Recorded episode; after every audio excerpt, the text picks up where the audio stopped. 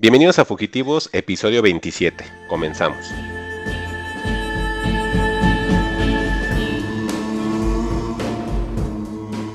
Y por eso, amigo, querríamos que usted nos ayudara a resolver nuestros problemas. El único problema que tienen ustedes, Sherry, es que les falta valor. Fugitivos. Historias para el camino. Y estamos de nueva cuenta en un nuevo episodio de Fugitivos. Yo soy Mike Santana y conmigo está Juan Carlos Sillán. ¿Y cómo estás, Juan? Hola Mike, muy bien. ¿Y tú? Bien, ¿Cómo bien, te fue aquí. después de, de la vacuna? Ah, sí, ya me vacuné, ya fugitivos, como dice Alec, un 75% menos de COVID. Pues ya la No, semana pasada me tocó hacer mi, mi, mi aportación a la humanidad. Creo que apenas va el 33% en general, Mike. Ah, pero sí. bueno, Ujú, son pues dos sí. dosis. Pero fíjate que sin ningún síntoma ni nada, yo creo que soy de esas personas que recibieron la vacuna de no AstraZeneca, sino de Duarte, yo creo, de agua con sal, porque no tuve ningún síntoma. E- en mi trabajo, bien curioso que mucha gente eh, igual tuvo la AstraZeneca y hasta pidieron Ajá. dos o tres días de vacaciones porque se sintieron muy mal. Y yo nada, ¿eh? O sea, ese mismo día nada más era un dolor en el brazo, tenía como sueño y eso fue todo. O sea, domingo, lunes, martes hasta el día de hoy no tengo ningún síntoma. Fue muy curioso. Estaba platicando con un compañero de esto de Ajá. los síntomas porque muchos se vacunaron. Yo afortunadamente entré en el, umbra- en el umbral de 30 a 39 por ahí una situación que me ayudó alguien con un comprobante de domicilio. Ya saben yo soy amo de la piratería, ¿no? Entonces, Hasta en la- de esas. hasta en eso, ¿no? Porque mm, se supone que yo estoy en la alcaldía de Benito Juárez, pero no han dicho nada de, de la gente de 30 a 39 en Benito Juárez. Ya les toca la próxima semana. Ajá, pero pues dije, ay, de una vez. Entonces, una compañera me dijo, oye, es que en Xochimilco ya están vacunando de la S a la Z el sábado y remisos. Si quieres te presto un comprobante y ve. Entonces le dije, órale, pues obvio que sí, ¿no? Entonces hice esa situación, entré bien rápido, me dijeron, ¿me puede mostrar una identificación? Se las enseñé, vieron que era el domicilio de Benito Juárez, me pidieron un comprobante de domicilio, se los mostré. Pasé y así como llegué, luego, luego me vacunaron, me dijeron siéntete, siéntese aquí 15 minutos y ahorita le decimos que se vaya por si hay algún efecto secundario. Ya fue bien rápido, lo único que sí me preocupó un poco es de que a pesar de que fuera de la S a la Z y remisos, había muy pocas personas. Entonces no sé si la leyenda urbana de que la gente que no se esté yendo a vacunar sea cierta, pero había muy pocas personas y quién sabe cuántos como yo que aplicaron esa del comprobante de, de un lugar en el cual no viven, ¿no? Pero Claro. sí, no había tanta gente. Entonces hasta eso ya saliendo no me sentí mal porque dije, bueno, de que se les eche a perder, ahora sí que de que se las echen al perro que me le echen a mí, pues que me le echen a mí. Pero pues todo bien. ¿Y tú, Alec? Pues nada, me da gusto que nuestro demográfico de 50 a 60 ya se esté vacunando. este, y, este, y no, de eso, hablando Saber, ya ¿eh? para, para seguir ahí con el tema de la vacuna, me da como mucho. No, no sé si llamarlo coraje, creo que no es coraje, es como, como decir, bueno, eh, finalmente capitalismo eh, rapaz, eh, que en Estados Unidos, si tú vas a vacunarte, aunque seas turista, te dan Ujú. 25 dólares para que los gastes ahí donde, en lo que quieras, porque tienen mucha vacuna sobrante y ya la gente residente de Estados Unidos no se quiere vacunar. Por ahí vi este un, algún tuit de ¿cómo se llama este, este hombre que es, creo que, creo que es Rob Schneider, sí es Rob Schneider, que por ahí en Twitter empezó a lanzar una campaña antivacunas y a decir que era un derecho estadounidense el no vacunarse. Ay, como que- Y bueno, o sea, pero qué, qué, qué padre que te vayas ahí al Target a vacunar y que te den 25 dólares para que te los gastes ahí, ¿no? No manches, campaña antivacunas. Y luego es el Rob Snyder que creo que es lo único que, ay no, a mí siempre me ha parecido una persona nefasta y con esto peor. Sí, lanzó por ahí, creo que, creo yo que él es muy fan de México, porque se casó con una poblana, creo que hasta habla español fluido. A mí, a mí también no, no, no soy muy fan de Rob, eh, pero sí vi sus tweets así como literal defendiendo eh, a los antivacunas y diciendo que están en su derecho, que están experimentando con la población, o sea, la verdad es que Una bastante lamentable. Sí, claro, campañas de desinformación, pero en fugitivos, ¿no? Así que vacúnense, por favor. Sí, es más, de hecho, creo que la próxima semana te toca a ti, ¿verdad? Sí, el día viernes me toca. Qué bueno que fue en viernes, porque digo, si hubiera sido como en lunes o entre semana por el trabajo es complicado. Pero espero el viernes estar eh, bien y descansar el fin de semana para, por si me llego a sentir mal, que esperemos que no. Sí, entonces, fugitivos fans, si por alguna situación la próxima semana no podemos grabar, pues ahora sí que ha sido pues, a consecuencia de, de la vacunación. Primero fui yo, ahora Mike, posiblemente en la próxima le toca a Ale, que esperemos que, que le vaya igual de bien que a Mike y que no se sienta mal y que todo este, funcione bien, pero pues ahí sí les pedimos un poquito de comprensión y paciencia si es que no estamos sacando los episodios con la periodicidad que generalmente teníamos. Es, es justamente por este tipo de situaciones que, que nos hemos retrasado, pero pues hey, aquí ya estamos los tres y creo que pues vamos a, a continuar con el programa, ¿no? Pues dale. Pues hay que comenzar entonces con Alec y sus, su sección de, fugi- de Fugitivos News, ¿no? Vamos a darle, pues vamos a darle con las Fugitivos News, las noticias más frescas o más rancias, dependiendo de cuándo escuchen esto. Y pues vamos a empezar con Fugitivos Edición Cineteca Nacional, como yo creo que es- es- ya es justo y necesario. Y pues vamos a empezar con el Festival de Cannes. Creo que fue una decisión, una edición bastante peculiar. Por ahí vi varios memes, no sé si Nada ustedes más, los vieron. espérame tantito, Alec, voy por mi capuchino, no, no tardo. Continúa. Eh, pues aquí yo estoy con una copa de vino, Mike, en mi balcón, entonces, este, pues creo que creo que fue una edición ahí con, con mucho meme. Por ahí vi y, y me llamaba la atención, no sé si por ahí vieron muchos memes de que nada más midieron cómo aplaudir las películas, porque ahí Mm, para quien no sepa, en Cannes es muy tradicional o es una tradición ya que todas las películas que estén en competencia se mida como el éxito que pudiera tener la película a través de los aplausos.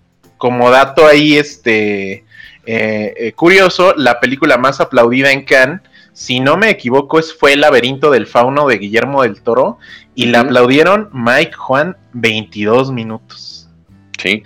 Sin parar. Entonces yo no sé si ustedes han aplaudido tanto tiempo, yo no, personalmente No. pero es la película más aplaudida de Cannes.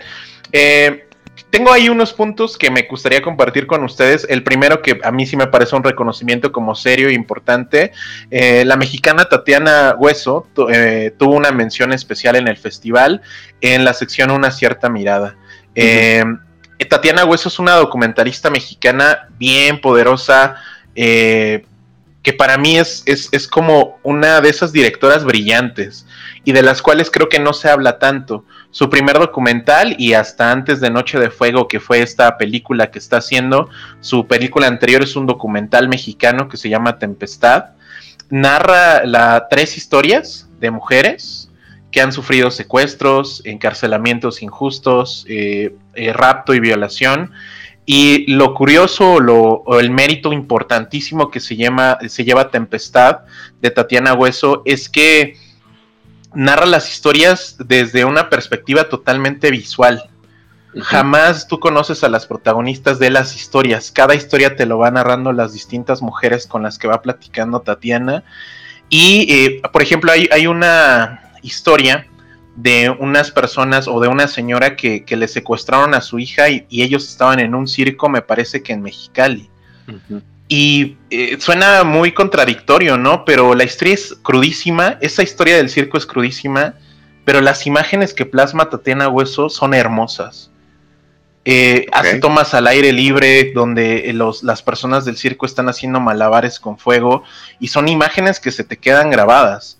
Eh, me parece eh, muy interesante y hay que esperar a que la Cineteca Nacional traiga Noche de Fuego, esta película de Tatiana Hues- Hueso, que recibió un especial en el, en, eh, del jurado de una cierta mirada, que es donde normalmente se coloca a los nuevos directores. La directora no es, es eh, legítimamente una directora joven, tiene 49 años, pero creo que es justo to- eh, totalmente que esta directora merezca mayor eh, reconocimiento y por supuesto muchísimas ganas de ver Noche de Fuego y que se estrene eh, por acá en México. Oye, pues, Eh, qué, bien que, que está teniendo la, la difusión su obra, ¿no? O sea, es. Yo de, de ella había escuchado hablar, incluso había escuchado hablar de Tempestad, pero, pero yo pensé que te ibas a ir más hacia el lado de, del, del aplausómetro con lo que mencionaron de Arcelia Ramírez en Twitter, ¿no? Creo que ahí por ahí se detonó todo. Sí, también, o sea, creo que en México ha tenido, siempre ha tenido como reconocimientos a cierta medida. Usualmente es con charlatanes tipo Michel Franco y me da gusto que sea ahora con, con, con mexicanos que, que, que están teniendo trabajos más, más reales y que y películas que viven más allá de los festivales. Porque recordemos que Michel Franco se llevó, no en Cannes, fue el, el León de Oro de Venecia por Nuevo Orden. Sí, el año pasado. Y recordemos que se llevó ahí una ovación para una película que es una basura. Es una caricatura y es una basura. Y me da mucho gusto que se esté reconociendo a autores que definitivamente vale la pena ver porque el trabajo de Tatiana Hueso habla por ella, por sí solo. Entonces, eh, pues ojalá podamos, eh, eh, y para quien no, no, no, ha revisado, creo que Tempestad está gratis el Filmin Latino. Recuerden que Filmin Latino es la plataforma que paga el gobierno federal y al cual todos tenemos acceso de manera gratuita. Eh, nada más necesitan registrarse con un correo y hay muchísimas películas clásicas. Me parece, creo que entre ellos Tempestad. Pueden ver Tempestad gratis en Filmin Latino únicamente abriendo una cuenta. De lo que eh, decía Salek, de, este, de Michel de Franco, estaba investigando y este premio del A Certain Regard, que es el de una cierta mirada, a él se lo dieron también en Después de Lucía, ¿crees? Qué horrible, qué, horrible, qué lamentable. Yo que esta señora debe tener algún tipo de patrocinio o alguien que lo esté como enalteciendo, ¿eh? Porque eso que de repente tenga esos premios, o sea, tú ves las películas y lejos de que tuvieran una crítica que no lo tienen, e, están mal hechas, están mal actuadas, o sea, parece que es nada mm. más a un chavito que le dieron dinero para hacer una película. Yo no entiendo por qué llega a tener tanto reconocimiento, se me hace increíble, la verdad. No, no sé si sea como que la comparación, a lo mejor estoy ahí muy muy fuera de, pero a lo mejor como con, con Gaspar Noé y el Shock Value, porque pues finalmente Michelle Franco lo, que, lo único que vende es, es el impacto y el morbo, porque pues igual después de Lucía o Daniel y Ana, incluso esta de Nuevo Orden, pues es nada más como que llamar la atención por llamar la atención, pero pues no, como que no hay, no hay sustancia ahí, no nada más. Gaspar Noé mínimo tiene películas buenas. Sufren los ricos y ya, ¿no? Aunque sean dos, pero mínimo, eh, aparte él ni siquiera ha tenido ese tipo de reconocimiento. O sea, Gaspar Noé creo que es de un cierto nicho, a lo mejor sí, como dices tú, de shock value, pero tú sabes que así es Gaspar Noé. El problema de este señor es que este señor nos lo venden como el director, ¿eh? Cuidado, es distinto. Sí, creo que, creo que es de este cine como mexicano que recibe reconocimiento, pero como dice Mike, y, creo que es algo que ya, ya había pensado, pero qué bueno que Mike lo traiga hasta a la mesa. Eh, tenemos, por ejemplo, en México directores que tradicionalmente son muy aplaudidos en el extranjero y poco reconocidos acá. El ejemplo que se me viene de inmediato es Carlos Reigadas. Pero, como dice Mike, Carlos Reigadas por lo menos tiene un par de películas que si no son buenas, Sí tiene técnicas que son bastante impresionantes y por ahí inclusive, eh, pues un par de películas, creo, Japón y Batallas en el Cielo, forman parte de la Criterion Collection, ¿no? Mm. Entonces, ¿cuántas de esas películas tiene Michel Franco? ninguna, y la verdad es que no creo que tenga ninguna. Y otro nombre que se me ¿eh? viene. No, vaya a ser que después alguien lo quiera recuperar y, y si nos hagan un Armageddon. y, el, y el otro nombre que se me viene en la mente es Amat Escalante, que por ahí en un par de episodios pasados Juan lo había mencionado. Eh, también un director que a mí sí me gustaba mucho y creo que justo Amat sí era un director que era de shock value. Yo, yo, a mí me gusta mucho el cine de Amat, creo que La región salvaje es su última película que ya tiene muchísimos años y del cual no he sonado ningún proyecto nuevo de Amat. Eh, es buena, Los Bastardos, Eli, pero con Michel Franco la verdad es que su cine se me hace bien insípido. Eh, Nuevo Orden, lejos de, obviamente me molesta el tema clasista, pero más allá su cine anterior a esa, no me molestaba, se me hacía como insípido, o sea, me daba lo mismo y creo que un buen director por lo menos debería de incomodarte de alguna forma o, por lo menos con Nuevo Orden lo logró en mi, a, mi a mi forma de ver las cosas, pero todos los, sus demás cines se me hace como súper insípido. Y yo creo que Alec, ¿podrías, poder, eh, ¿podrías otra vez repetir dónde pueden encontrar la película para que mínimo la vea la mayor cantidad de gente?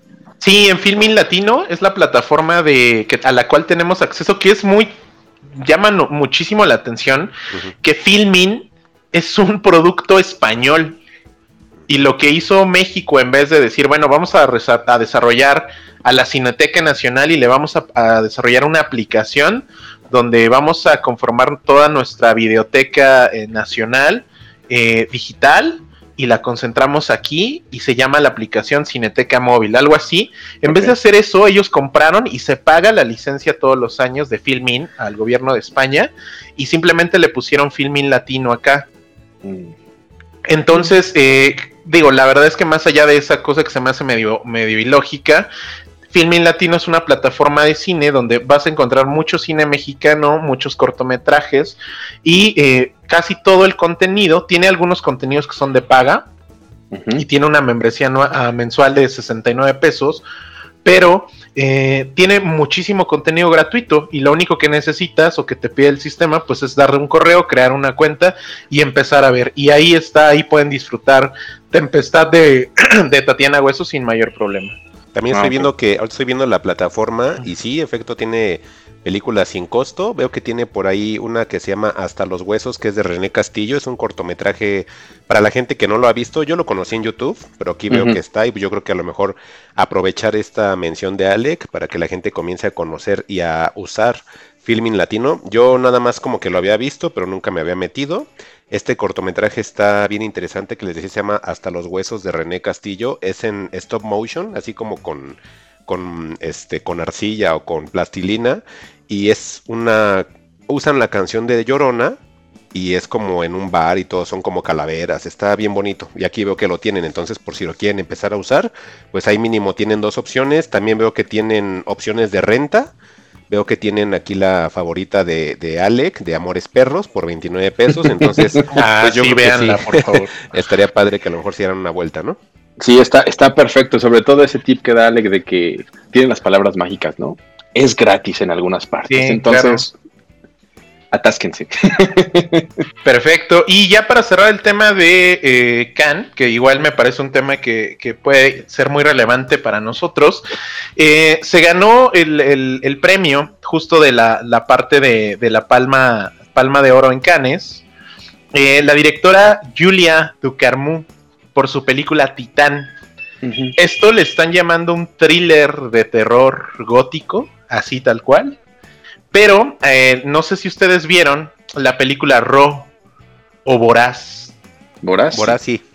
Es de esta misma directora. No sé, Voraz, a ustedes qué les pareció. A mí me pareció una sarta de cosas sin sentido. eh, con un shock value que no funcionaba. Yo cuando se estrenó Row en México, eh, por ahí andaba trabajando con un medio digital y me mandaron a la premiere de esta película y eh, nos dieron una bolsita, o sea, la parafernalia de la película era una bolsa de vómito que te decía que la podías usar o podías salirte. ¿Por qué? Porque justo en Cannes, cuando esta película se estrenó, Sí, eh, mucha película, mucha gente, Gente. se salió de la película y que se- según esto se fueron a vomitar, ¿no? Entonces, yo la verdad ya vi el tráiler de Titán, no la tenía en mi radar. Mm. Se ve llamativa, se ve la, la fotografía está muy linda, aunque la fotografía de Row es muy linda también, pero de nuevo a mí Row o Voraz, que esa según yo está en Netflix ahorita, Sí, sí, yo la vi. eh, híjole, se me hace como una sarta de cosas sin sentido para tratar de impresionar no sé a qué público. Y ahí les dejo a ustedes qué piensan de esta directora y su trabajo anterior y si les emociona ver algo nuevo de ella. Pues Ah, sí, de, hecho a Mirror eh, o, o Voraz sí me gustó. No, es que lo malo de, de hypear las cosas de esa manera es que cuando vas a verlas y de repente no cumple ese, ese parámetro, pues es decepcionante, ¿no? Es una buena película, pero sí, de- si tienes que llevar como que tu manual de explicación de, de qué se trata tu película y por qué hiciste lo que tienes que hacer, pues como que siento que pierde un poquito, ¿no? Que crece el caso de, de error que te tienen que ahí como que explicar que tiene que ver con el crecimiento y el, despertar sexual y bla, bla, bla. O sea, pues sí, ¿no? Pero, pero fuera de eso, como que sí me interesaría ver qué, en cómo se ha desarrollado, qué ha hecho de diferente, ¿no? Y, y el, el hecho de que le reconozcan en este año en Cannes, pues sí creo que puede darnos pie a- a ver algo que quizás este, sea mejor que lo que ya presentó, ¿no? A mí, eh, bueno, la nueva película, igual como dice Alec y Juan, yo no la tenía en el radar. De entrada, ni me interesaba el director. El, si ahorita me preguntas el nombre, ni voy a saber cómo se llama. Es este, es una chica, ¿no? Era Julia, no sé qué. Tiene un apellido ahí como raro. Era, era francesa la peli, creo, era, ¿verdad? Francesa, algo así era la peli, creo, ¿no? Se- según yo sí. Sí. Este, me acuerdo que cuando la vi, sinceramente a mí me la vendieron como dice Alec por la onda de shock value. O sea, a mí no me la vendieron como que iba a tener una buena trama. A mí me decían que era la película más gore que existía en el 2015, 2010. Exacto, era una película de gimmick. Ajá, exactamente, era así de, esto es lo más asqueroso que vas a ver, lo más gore de, de este momento. Haz cuenta que esta te la vendían como una especie de, de Human Centipede, este, de a Serbian Film, de Bigoten, o sea, algo así que te ibas a impactar, ¿no? Pero a mí se me hizo muy raro porque dije, pero ¿por qué es tan impactante y está en Netflix? ¿Por qué, no? Entonces la empiezo a ver, termina la película, las escenas que supone que son como gore, pues no lo son tanto. Se me hizo una película convencional. Si ahorita me preguntas inclusive de qué trata, nada más creo que eran doctores o pasantes, no sé qué. Veterinarios. Ajá, algo así, y ya ni entiendo y no sé, ni me acuerdo. O sea, la película es así como que muy mediocre, no me dejó nada, ni me acuerdo ni de la trama. No la volveré a ver, obviamente, nada más como que la vi para palomita, pero sí se me hizo como de, en serio, esto es lo que a la gente les están vendiendo, pues una de dos, o a ese público al que quieren ir nunca ha visto nada, o, no sé qué está pasando. Y aparte, como eh, dices, que en Cannes le estén vendiendo así es porque quiero pensar que ahí la gente no está acostumbrada a ver cosas más. Sí, no, y, es que Boraz, eh, pues sí, efectivamente, fue una tarde en la cineteca cuando yo la vi, ¿no? Lluviosa, lluviosa, ¿no? Es lo casi, que te digo. casi. O sea, una película así no puede estar en la cineteca, no la puedo ver en Netflix, o sea, es una película eh, complicada de conseguir. Todavía, por ejemplo, a Serbian Film, pues sí la tenías que ver en pirata, ¿no? Pero, esa, película ¿Pero esto qué? O sea, no, no, no sé. sí, no te digo, hay como que diferentes eh, lecturas que le puedes dar a, la película y es lo que puede hacerla interesante, pero es también lo que, lo que te digo, ¿no? Si tienes que llevar tu manual de, de qué se trata mi película cuando la ves, pues como que siento que pierde un poco, pero eh, para, mí, para mí no estuvo mal, pero tampoco es así como algo que me haya marcado de por vida. no. Vale, perfecto. Pues cerramos esta parte de Cannes. Eh, pues por ahí ya vi que varias películas está Movie detrás de ellas y algunas de ellas van a llegar muy rápido a Latinoamérica, entonces es buena, buena opción para los que, sean suscriptores de Movie. Y ahora vamos a nuestra sección que yo considero ya fija, eh, nuestra sección Zack Snyder. ¿Qué está haciendo Zack Snyder en este momento? Una sección ya fija en el proyecto. Y bueno, tenemos ya la nueva película de Zack Snyder para Netflix que se llama Rebel Moon. ¿De qué va a tratar? Según eh, el guion que está escribiendo supuestamente Zack Snyder junto al guionista de 300. Oh, por Dios. pura calidad ahí, ¿eh? Nos, nos va a contar una historia de una colonia pacífica al borde de la galaxia que tiene pedos muy cabrones con un güey que se llama Balisaurius. Así que los habitantes eh, desesperados van a mandar a, alguien a buscar guerreros de planetas vecinos para ayudarlos a formar una resistencia.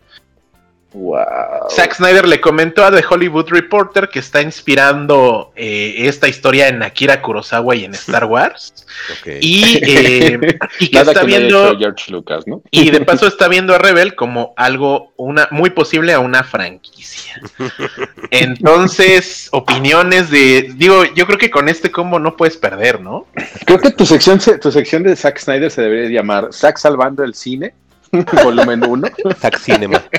Es cinema, ¿no? Entonces, no, pues pura basura, ¿no? Pero, o sea, Netflix ya no va a soltar a Zack Snyder, ¿no? No, mira, si algo nos ha, nos ha demostrado Zack Snyder es que, a pesar, es que es muy buen vendedor. A pesar de que nos da lo que nos da, todo el mundo está viendo y hablando de él y recaudando millones de dólares, ¿no? Entonces, pero pues mientras siga recaudando, creo que va a seguir, sí, va a seguir, este, van a seguir exprimiéndole, ahora sí que la basura que le saquen. Es que es eso, porque como tú dices, sí está recaudando, Juan, o sea, en Netflix era como top 3 de las más vistas, entonces sí está dejando, esa porquería deja. Y, no vamos lejos, o sea, como con Transformers, con Michael Bay, es una porquería y dejaba por algo ahí como mil entregas. Rápido y Furioso también, o sea, si hay un público para la porquería, ¿eh? Y Netflix, Netflix lo sabe y tan lo sabe que por eso, como dice Alex, no lo va a soltar. Que también, siendo sinceros, Warner ya no se le va a acercar a Zack Snyder. No, ya no. Nada del mundo, ¿eh? No, ya no. O sea, Warner así de, ah, ya pisé popó una vez, ya no la vuelvo a pisar. y Netflix así, y Netflix es así de, yo soy la máquina que mete en el refri la popó y la saco cada que quiero, ¿no? Entonces, pues sí, pues eh, creo que cada quien pues, encontró cada cual, ¿no? Claro. Sí, De, de pregunta para, para ambos. Después de haber visto Army of the Dead, ¿volverían a ver una película de Snyder en, en- la plataforma? No, ahora sí ya ni por curiosidad. No, ya, ya ahí muere con él. No, no. Sí. ¿En serio ya no? No. Sí, ya, ya. Acuérdate que lo vetamos en el programa. Les digo, si tú quieres ir de curioso a ver qué chingada está haciendo Zack Snyder, No, ya está bien. Respeto tu curiosidad, pero sí, no, aquí ya no tiene espacio el señor. Mira, y, y- y te lo dice, y te lo dice alguien que vio So 9, ¿eh? Entonces, no, no, no, no, no, ya ahí muere. No, no, no, ya no podría. ¿Tú sí, Alexi? Pues yo creo que sí. La verdad es que por curiosidad sí. Soy, soy muy fan de, de ese tipo de basura. Digo, hay basura que me pierde porque yo era muy fan en algún momento de la saga Rápidos y Furiosos. Pero justo en el punto donde se puso muy estúpida, ¿saben? Como a de la 4 a la 6 fui muy fan. Cuando entró la Eh, roca, ¿no? Ajá, exacto. Entonces, eh, pero después de eso como que se pusieron serios pero estúpidos y ya de ahí me perdieron. Pero el, el cine de Zack Snyder creo que todavía me tiene ahí, ¿eh? Eh, o en algún punto seguramente me va a perder, pero, pero no, creo que aún, aún me veo viendo, viendo una película nueva de Zack Snyder. No, pues ya, no, yo no. Pues, bueno, que pues- vamos a tener aquí a Alec para que nos pueda hablar un poco de ello. Exactamente, pues, mira, final, así como pues, en Point Break. Mike. Este, ¿Mande? vaya con- así como en Point Break, Mike. Vaya con Dios. sí, sí, aparte de lo bueno que no va a venir a ser fanboy, o sea, sí lo es, pero mínimo cuando te dice que no está bien te lo dice, ¿no? O sea, no, no va a estar así como con una venda en los ojos adorándolo, ¿no? O sea, sí lo va a ver, pero sí nos va a decir cuando algo está mal, ¿no? O sea, hasta eso me siento tranquilo. Vale, y pues creo que con esto estamos cerrando las Fugitivos News. Vamos a estar atentos ahí a, a- a- a cómo vienen ahí nuevas películas, nuevos proyectos que están trayendo las distintas plataformas, pero creo que por esta semana estamos cubiertos. Nada más, ay, Perfecto. quisiera instaurar una, una nueva sección. Ya que, ya que tiene su sección de, de Zack Snyder, quiero meter una nueva sección. Ok, claro. Es la sección de cumpleaños. Porque hoy que estamos grabando, la gente a lo mejor no lo sabe, pero hoy es 18 de julio. Y el Correcto. 18 Ujú. de julio, pues es el día de nacimiento de uno de mis directores mexicanos, creo que favoritos del cine de terror y suspenso, que estamos hablando de Carlos Enrique Taboada. Ah, muy bonito. Si quieren el dato así payasón, es Carlos Enrique Taboada Walker. Así es su nombre completo. Nació en la Ciudad de México un 18 de julio, pero de 1929. Y pues para la gente que diga quién diablos es Carlos Enrique Taboada, pues les voy a comentar que es el creador de películas como Hasta el viento tiene miedo, donde actúa Marta Ujú. Gareth. No, es cierto. de Hasta el viento tiene miedo, Libro de piedra, tenemos también por ahí Más negro que la noche y Veneno para las hadas, que creo que son películas muy importantes, no nada más en. México, sino en el mundo. O sea, en Europa recordemos que estas películas casi las tienen como baluarte eh, cultural, o sea, realmente son películas muy buenas. Es la etapa de finales de los 60, que es donde yo pensaba, o mejor dicho, quiero creer que es como que el pico del cine de terror en México. Ya en otras veces en Fugitivos decía, no es posible que hayamos tenido este nivel y de repente lo hayamos perdido y ahora Claro. estemos hablando con, de Michel Franco, ¿no? Entonces. ¿dónde quedó todo esto? Y pues el día de hoy es cuando nació el señor Carlos Enrique Taboada para que pues si lo quieren eh, recordar con cariño, pues ahí tienen varias películas de, de terror. No sé a ustedes qué les parezca ah, el trabajo de Carlos Enrique. Pues, pues yo me considero como muy, muy fan, sobre Sí. todo eh, en, en estas semanas que hemos estado platicando nosotros, eh, eh, que se habló por ahí de la muerte de Alfonso Sayas, que digo, más allá del, del tema que pudiera ser o no chistoso ahí de la idiosincrasia mexicana y de ese cine ochentero como bastante lamentable y que nos, nos atrasó de muchas formas, eh, sobre todo en, el- en la- los alcances que pudiera, hubiera tenido el cine mexicano en ese momento y que fue necesario rescatarlo de, de muchas formas. Creo que Taboada fue el único director que en los 80 siguió haciendo el cine que él quería hacer Sí. cuando ese cine no era rentable y que na- básicamente nadie lo veía, ¿no? Eh, ahí por ahí Veneno eh, para las Hadas se estrenó en el eh, 86, que fue un año donde se hacía sexicomedia mexicana y no se hacía ninguna otra cosa. Entonces, qué bueno que, que traigas estos autores aquí a- al- al podcast y que la gente se dé oportunidad de, de conocer los proyectos, porque creo que valen muchísimo la pena verlos. Hay una situación ahí nada más como dato curioso. Sí ubican Ajá. obviamente los estudios Churubusco, ¿no? Sí, Sí. claro. Por ejemplo, todo el montaje que hacían los estudios Churubusco, que era a cargo de Carlos Savage, este, él se encargaba de hacer todos los escenarios para las películas de ese entonces, que después los reciclaron para películas de, de- de luchadores, ¿no? Pero dicen que ahí mismo creaban la, la música, la música incidental, que era como con un, eh, ¿cómo se le llama eso? Clavicordio, que es de esos, este, como pianos grandotes con Sí, tubo, sí, sí. que se llaman así, un ¿no? clavicordio, sí. Ajá, entonces. ¿Un órgano? Es que no sé, no estoy muy seguro. Pero son Son es que los órganos son ¿no? demasiado grandes para. Sí, o sea, Ajá, los que están en la iglesia, son, tubos, órganos, ¿no? Pero creo que va más del clavicordio, porque el órgano sí es muy grande. y ese sin algo. instrumento que lo tenían prestado, ¿saben? Ajá. Entonces ¿Cómo lo tenían prestado y eso es lo que usaban para hacer la música incidental. Ok. Está curioso, ¿no? O sea, con tan Sí. poco hacían tanto. Esas son Sí. cosas que. Por eso es que creo que ese tipo de cine me gusta mucho y que sea en su momento en blanco y negro, a mí. Ah, Sí, claro. un buen, ve bonito. Y pues Oye, y, y aprovechando que ya le hicimos un comercial a Filmin Latino, ¿hay alguna obra de, de Carlos Taboada ahí? Ay, pues no sé, vamos a ver.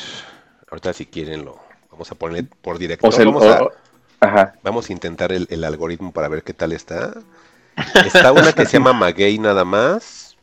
Mm, nada más está esa, no están las demás. Pero están en YouTube, entonces búsquenlas. Ajá, sí, Sí, en YouTube están. Sí, sin problema.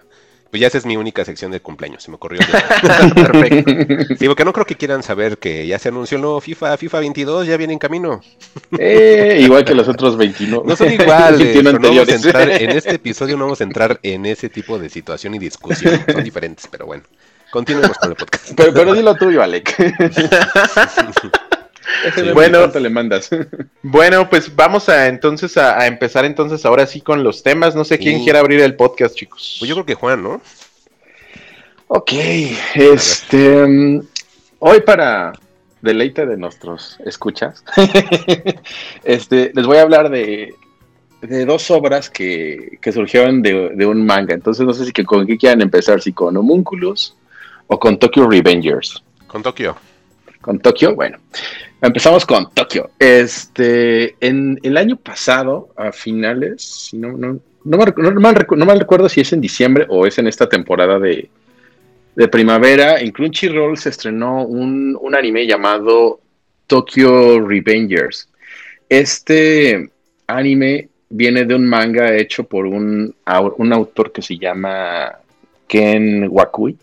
Y pues realmente no habíamos sabido nada, nada de esto. Incluso el, el- como que el, anime fue tomando fuerza poco a poco y fue como que acaparando la atención de, de todos los fans de, de este tipo de entretenimiento. Y, y ahorita que estaba viendo el, el manga em, que está en emisión desde 2017 y que ya va por ahí de, del volumen número 23, este, aumentó su, su volumen de ventas un 670% en relación a lo que estaba haciendo. E incluso este Mike llegó a, a destronar a, a- One Piece como el manga más vendido actualmente. Em, el- este, este manga está cayendo ya en su arco final y ya está a punto de acabar, yo creo que para el próximo año a mediados, ya, ya la obra estará completa.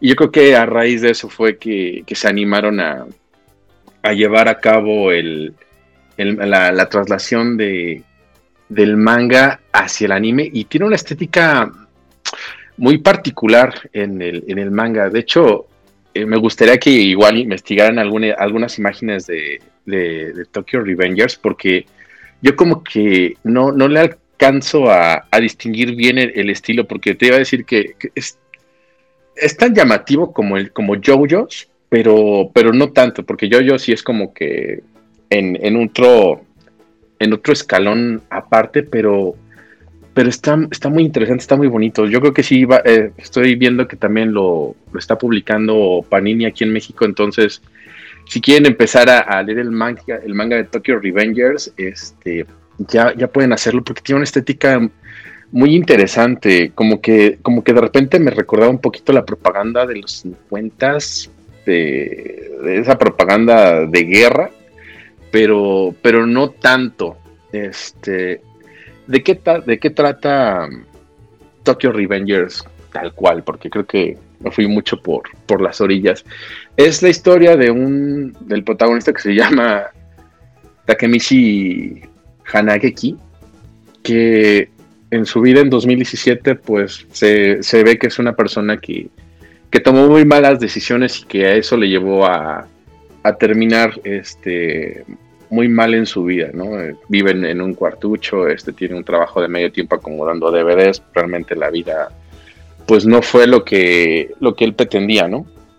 Cuando de repente viendo la tele se entera de que de que ha muerto una persona que se llama Hinata, que, que en realidad ella, eh, él la, haciendo memoria, recuerda que, que Hinata pues era este, su, novia de, de secundaria, Hinata, este, Hinata Tachibana se, se llama, ¿no? Y, y pues entra como que en un círculo medio triste y, y, y, de repente este, va caminando y está en una estación del metro, alguien lo empuja y pues daríamos por hecho de que él, él muere, pero, pero no es así. Es, este, entonces, ahí es donde entra la, la parte rara de, del anime que tiene un poquito de ciencia ficción, pero muy, muy básica, porque él viaja en el tiempo y viaja en el tiempo 12 años. Entonces llega justamente al punto donde su vida este, se, descarría porque él, él, quería ser un delincuente juvenil, ¿no? Pero su banda de amigos y él eran pues como muy poca cosa, ¿no? Entonces todo el mundo los, los, sometía y terminaron siendo los esclavos de, de otros tipos que, que pertenecían a, a, una pandilla, más bien que querían pertenecer a una pandilla. Esa pandilla se decía, se decía llamar la, la Tokyo Manji o la, o la Toma, ¿no? Y en, y en ese momento, pues él se da cuenta de que regresó en el tiempo y, y, que puede rehacer las cosas y, y, toma un poquito de valor y se enfrenta a ellos, pero pues en realidad no hay, no hay mucho cambio con, con él, ¿no? Y después de que logra defenderse y como que tomar un poco de valor para que las cosas no le sean tan, tan horribles, este, se encuentra un niño en el parque que resulta que es el hermano de, de su novia en ese, en ese momento y, le platica que, su hermana va a morir y que, que es una situación que pues no pueden este, hacer nada, ¿no? Y, el hermanito se queda mucho con esa idea y, lo ayuda a levantarse mientras estaba ahí en el parque donde estaba ahí medio inconsciente y al, y darle la mano, él regresa al futuro 12 años después. El viaje en el tiempo que están haciendo siempre es de 12 años, ¿no?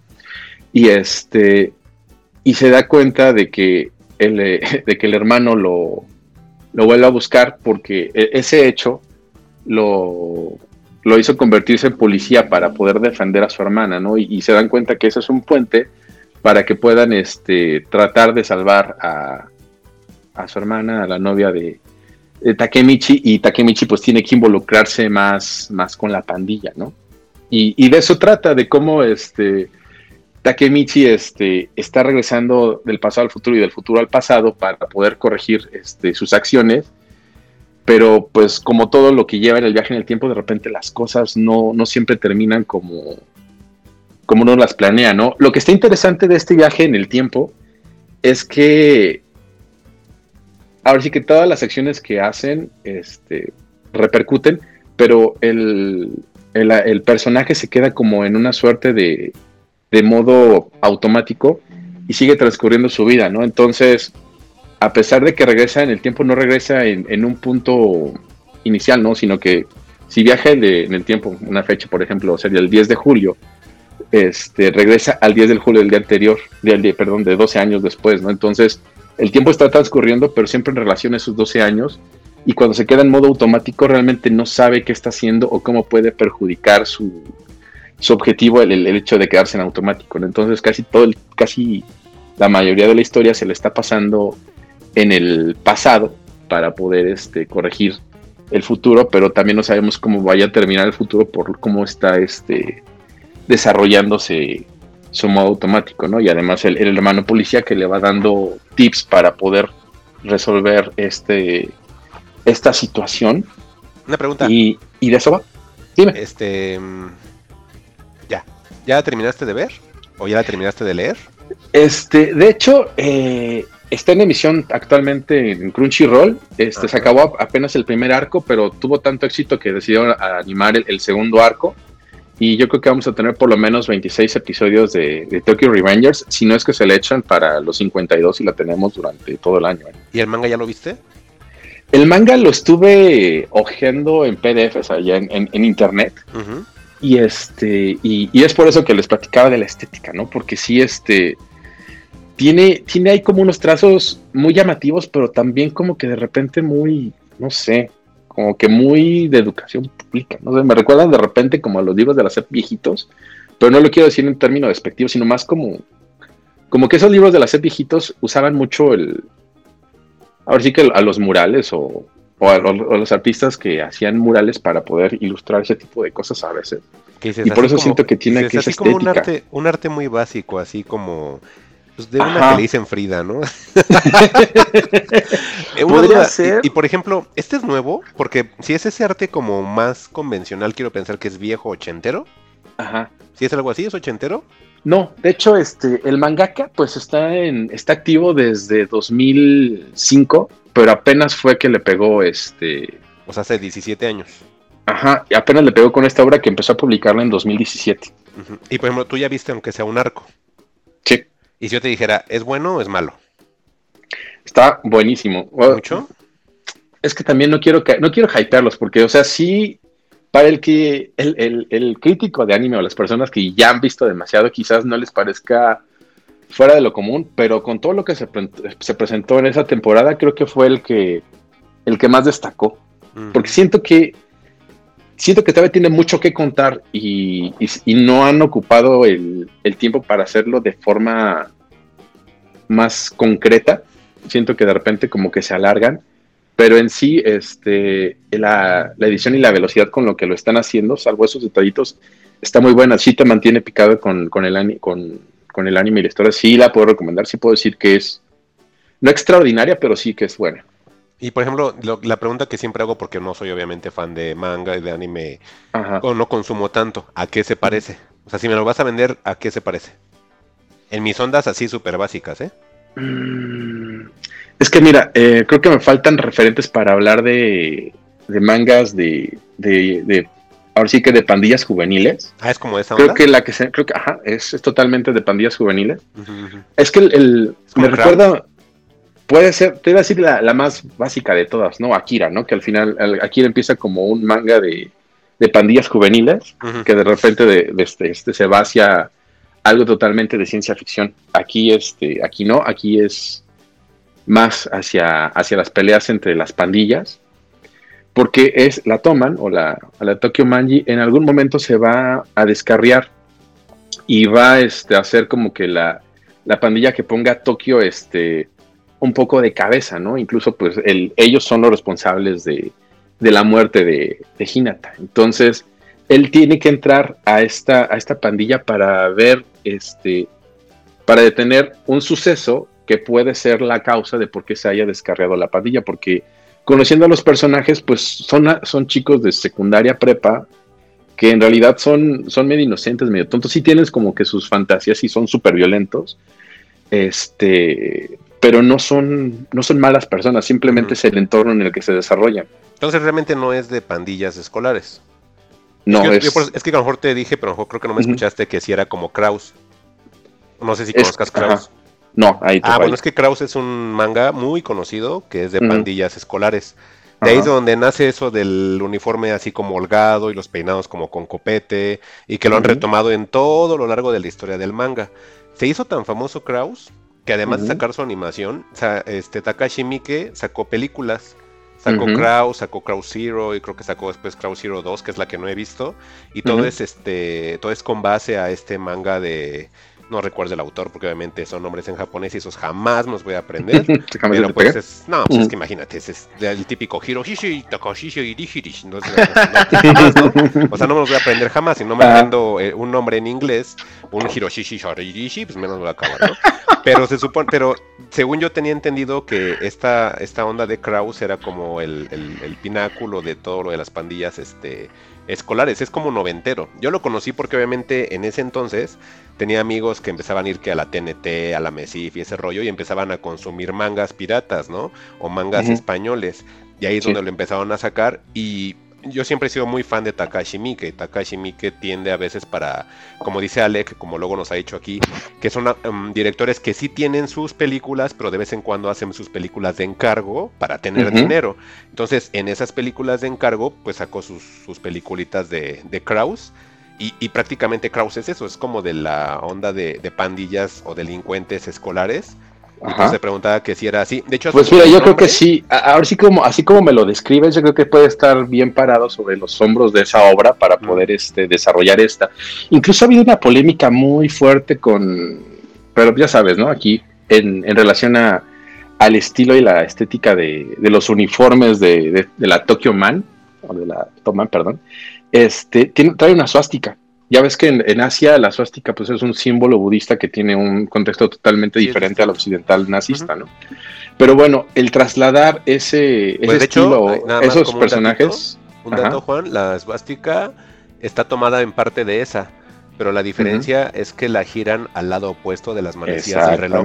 O sea, es esa. O sea, a final de cuentas es ese mismo símbolo, pero está girado hacia la izquierda porque es del lado contrario a las manecillas del reloj. O sea, es como tratar de hacer una desestabilización de lo establecido. Eso es lo que significa realmente la suástica. Por eso está tomada de la, de la cruz hindú. Continúa, perdón. Ñoño, ¿eh? pero según no sé y creo que... No, sí, eh, bueno, es que de hecho es que es importante hacer esa aclaración porque te digo, aquí, aquí nada más este, tenemos la, el concepto de que la suástica es un símbolo nazi y no debe reproducirse, ¿no?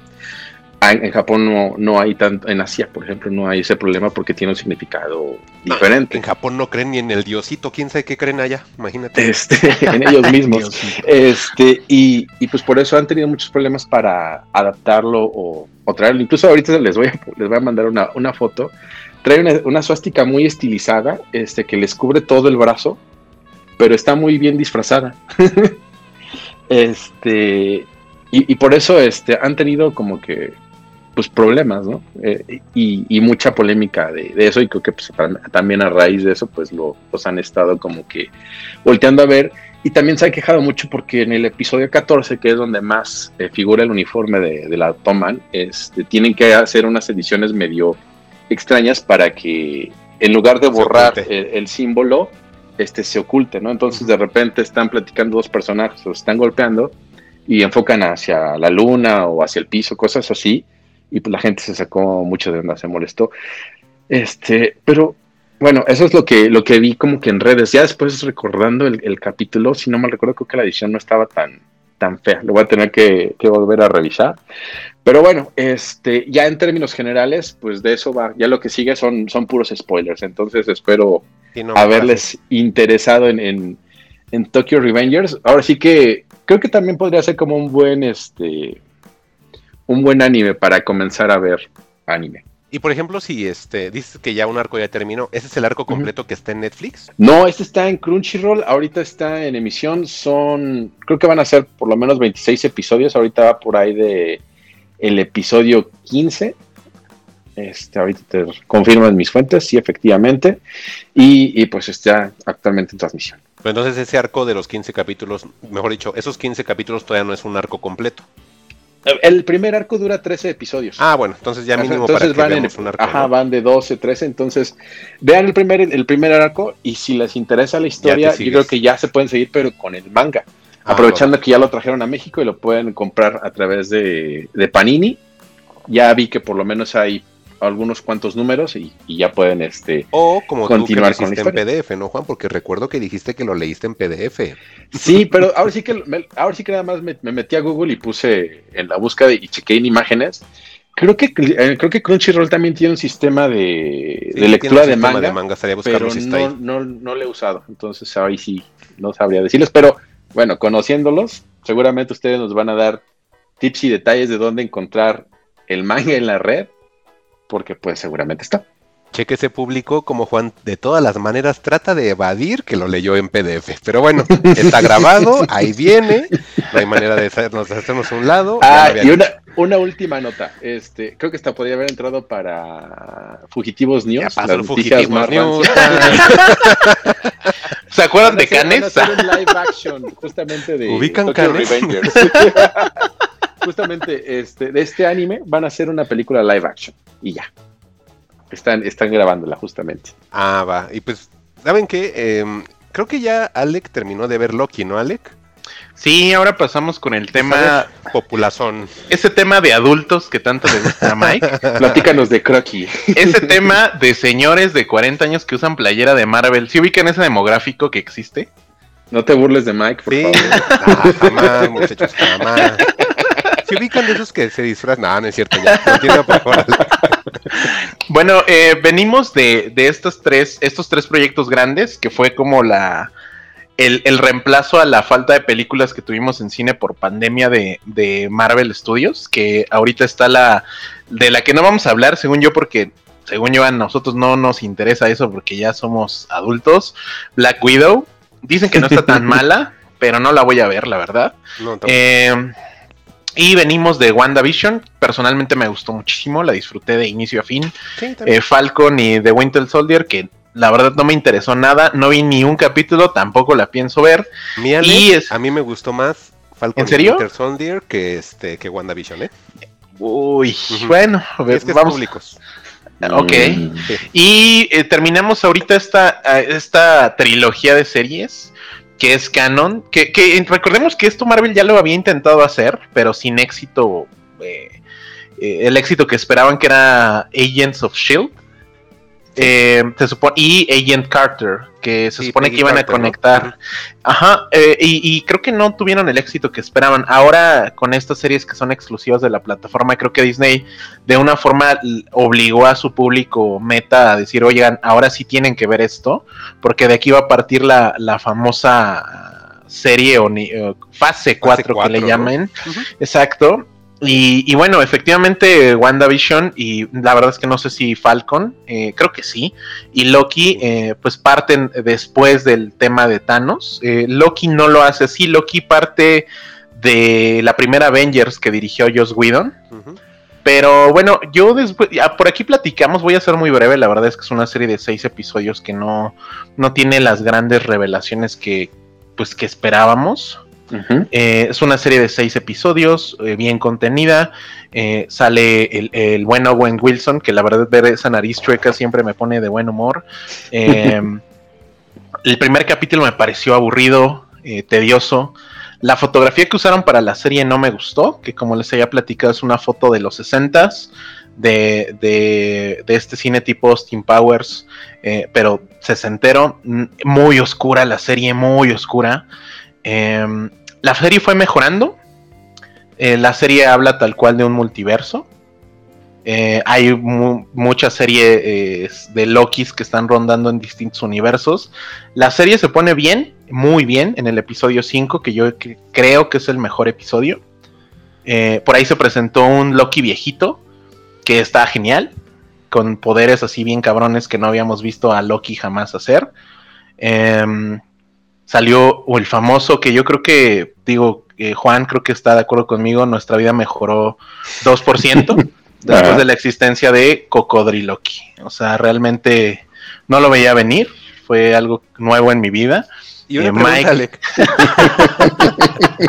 Perdón que, que- que interrumpiendo, pero estoy un poco Ajá. emocionado. Eh, Cocodriloqui nada más es en Latinoamérica, ¿verdad? En ¿Cómo realidad, le llaman pues, allá? Ni idea.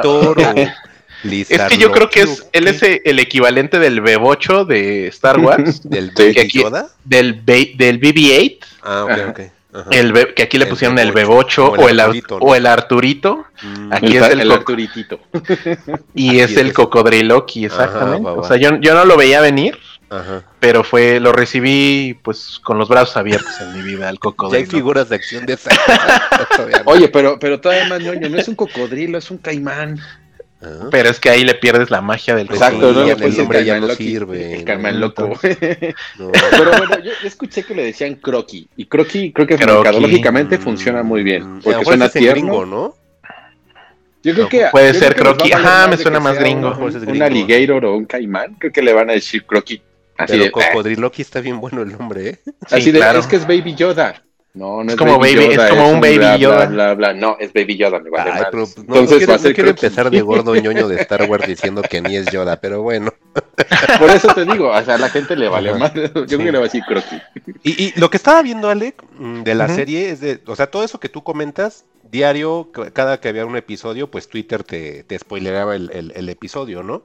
Ujú. Lo que me llamó la atención fue que el Loki viejito que dices tiene hasta el disfraz del Loki de los cómics, ¿verdad? El de los cuernitos y verde y como si fuera una especie de arlequín, ¿no? Sí, es el, el traje original de, de que se llama In Journey into Mystery, que de hecho así se llamó el primer cómic donde aparece de forma oficial eh, Loki, Ah, y ese es el nombre del quinto episodio. ah. Entonces, el personaje, la verdad es que me, me cayó muy bien. Lo interpreta este señor que sale en Game of Thrones, que justo ahorita que acabo de rushear Game of Thrones, eh, lo, lo volví a ver. Eh, digo, hace papeles menores ahí, pero el personaje de Loki viejito le salió muy bien. Eh, La animación estuvo bien, tiene poderes que Loki ahorita no tiene ni ha tenido. El viejiloqui. El, el viejiloqui.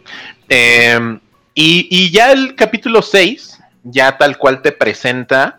Digo, creo que aquí no tenemos tema con los spoilers, que No. además ya es algo que íbamos a. sabíamos. La, todos de- medianamente saben que para la fase 4 Marvel lo que quiere hacer es abrir el multiverso. ¿Por qué? Porque ya están integrando eh, a los cuatro fantásticos, a los X-Men, y eh, me parece que, que algunos personajes mutantes que se encuentran dentro del universo X-Men. Por ahí me llamó la semana, en la semana pasada, o este par de semanas que pasaron, que eh, Hugh Jackman se reunió con Kevin Feige, que es el productor de Marvel, y después de esa reunión, eh, Hugh Jackman empezó a subir historias a su Instagram de Wolverine eh, en el universo Marvel que son fanarts de un güey que se llama Boss Logic, que hace, eh, empezó haciendo fanart muy bien hecho y al final Marvel terminó trabajando con él para hacer arte oficial de Marvel. Entonces, eh, alguna vez, hace, cuando creo que cuando terminó, cuando estaban haciendo la rueda de prensa para, para Logan, esta gran película de James Mangold, eh, Hugh Jackman dijo que volvería a ser el personaje si se integraba al universo Marvel. Entonces, creo que hay una posibilidad enorme ahí. La verdad es que no sé si me emociona tanto, ¿eh? Creo que sigo viendo esto, sí, claro. Pero ya no me siento hace. Cuando, no, no recuerdo cuánto tiempo tiene la primera Avengers de George Whedon. Yo sí estaba muy emocionado, ¿eh? Y me emocioné muchísimo cuando vi eso en el cine. Obviamente con el va pasando los años y creo que esto se dirige a un público diferente o no, como recordemos a los señores de 40 años con playeras de Marvel, pero eh, creo que el, el universo tal cual que abre Marvel ahorita es plantear a un gran villano que es eh, Kang el Conquistador, que lo hace un negrillo que salía aquí en la serie de HBO de Lovecraft Country. Ah, Eh. Sí, es él. Mm. De hecho, él se anunció como villano de Kang el Conquistador en eh, Ant-Man 3, Quantum Mania, que puta, eso se me hace cada vez más ilógico. O sea, sí quiero mucho a Paul Roth, pero híjole, yo creo que Ant-Man ya no la voy a ver. Eh, creo que hay cada vez menos cosas que quiero ver de Marvel. Creo que Loki no le puedo quitar nada. Tom Hiddleston me parece un gran actor. Eh, la película ahí que hizo con Jane Jarmusch eh, me gustó muchísimo. Creo que sí tiene, eh, o sea, tiene formación de un actor de teatro. Y siempre es bueno verlos triunfar en cosas así de, de mainstream, ¿no? No, no sé si Loki sea la gran cosa, creo que no. Creo que disfruté más WandaVision. Me llama la atención eso de Falcon, que me dices igual si la, la veo, pero creo que Marvel va a paso lento, ¿eh? A diferencia de hace 10 años que ya sabíamos que Thanos era el malo desde 10 años antes, Sí. aquí van muy lento, ¿eh? No sé si eso sea bueno o malo, por ahí está más que filtrado que en las de locaciones que hicieron en Nueva York, vieron a Andrew Garfield, vieron a, a este, ay, ¿cómo se llama Ah, este? con Sam Raimi, ¿no? El. Spider-Man Sam Raimi. Este, Spider-Man, Sam Ra- Tobey Maguire. Entonces creo que es más que un hecho que tenemos multiverso en Marvel. Ojalá lo hagan bien. A mí me encantaría ver, por ejemplo, eh, Secret Wars en, en- en- en vivo, así como vimos Civil War, que digo, la película no es mala, pero no fue la gran cosa. Entonces, digo, no sé ahí ustedes si esto todavía les emocione, ya no. Yo sé el único que quizá ya no, que ya se amargó un poquito, o qué opinan ustedes. Pues mire, si es que es el, si es que es el, si el chavo ya no quiere ver las películas de Marvel, imagínate nosotros. Lo que pasa es que, ¿sabes qué? Yo, yo tengo una situación con Marvel, Alec, que das en el clavo esto de los cuarentones, o yo creo ya cincuentones, que, que son fanáticos de Marvel. Porque mm, todas las series que están adaptando al, al universo cinematográfico o que hacen guiños a las series de televisión son de arcos o de historias noventeras. O sea, esto de Civil War, eh, esto de guerra- Guerras Secretas es de los 80, Alec, las Guerras del Infinito es de los 80. O sea... Sa- ¿Sabes a mí por qué WandaVision me gustó mucho? Porque yo era muy fan, y creo que soy muy fan todavía, de un cómic, creo que este sí es 2000ero, que se llama House of M. Ese sí es 2000 que es este de Brian Michael Bendis. Exacto, ese cómic lo disfruté mucho, y WandaVision iba mucho por allá, y creo que por eso lo disfruté tanto. Yo también pensé que era por allá, pero te das cuenta, al final le dieron el giro Marvel Eh, actual sí, sí, y ahí fue lo que a mí no me gustó. Pero sí al principio parecía que iba con por la onda de House of M y que pues, veas a los niños y decías, chin, sí se va a volver loca, ¿no? sí. O va sí, a aplicar sí. el No More Mutants y con eso se ahorran que, que compren a X-Men. Entonces, sí, o sea, dije, pues quién sabe qué van a poder hacer, pero pareciera que van creando algo grande y al final se desploma. Eso es lo que no me está gustando mucho de esta última fase. eh, O, o de la que estamos viviendo, Em, eh, sí entiendo que obviamente hay- hagan series en lugar de películas por lo mismo de la pandemia, pero sí siento que el nivel hasta de expectativa creo que va decreciendo conforme va pasando una entrega. Estuve viendo la mitad de Wanda, de WandaVision, de, de Black Widow. Llegué a la mitad de la película por medios totalmente legales a través de Disney Plus por 389. Claro que no. la estuve viendo, ¿no? Estaba viendo la mitad de la película y salió un villano que a mí me gustaba igual de los cómics noventeros. Era un tipo que se llamaba Taskmaster, que tenía una máscara Ajá. como de un cráneo tipo Skeletor, pero era blanco. Nada más para que se den cuenta que es súper noventero. Tenía un arco, tenía una pistola, tenía un escudo como medieval, y tenía un hoodie y una máscara de calavera y super mamey. O sea, súper Spawn, ¿no? Es Haz- haz- Spawn, haz ¿no? cuenta que es Spawn, como Skeletor con Spawn, con una capa y, y, y aparte su poder es de que si te ve, analiza todo lo que haces de tus técnicas de lucha y las copia al instante. Ah. E- Ese villano lo trajeron en Black Widow y dije, ah, pues está interesante. No, o sea, es, es un... per- Es, haz cuenta que es como si estuvieras viendo un motociclista toda la película. Bueno, lo que llevo, me faltaban como veintitantos minutos para acabarla. Pero si era así de... No, no, no me gustó. ¿Sabes a mí? Veintitantos nada más. Sa- ¿Sabes a mí cómo, cómo me ganarían para que volviera a ver una película de Marvel? Justamente acabamos de hablar de, del tema.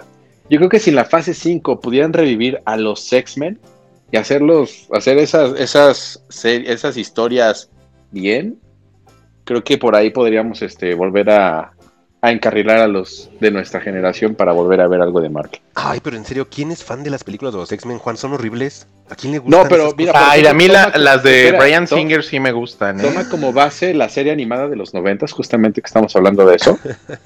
y por ahí tienes un gran demográfico para poder este meter otra vez a, en acción Mira. a los X-Men en el cine. Yo te sugiero, Juan, en Disney Plus está toda la serie de X-Men de los 90. Yo creo que Ah. ya les había platicado a ustedes antes de grabar que la estoy viendo. Me falta nada más una temporada.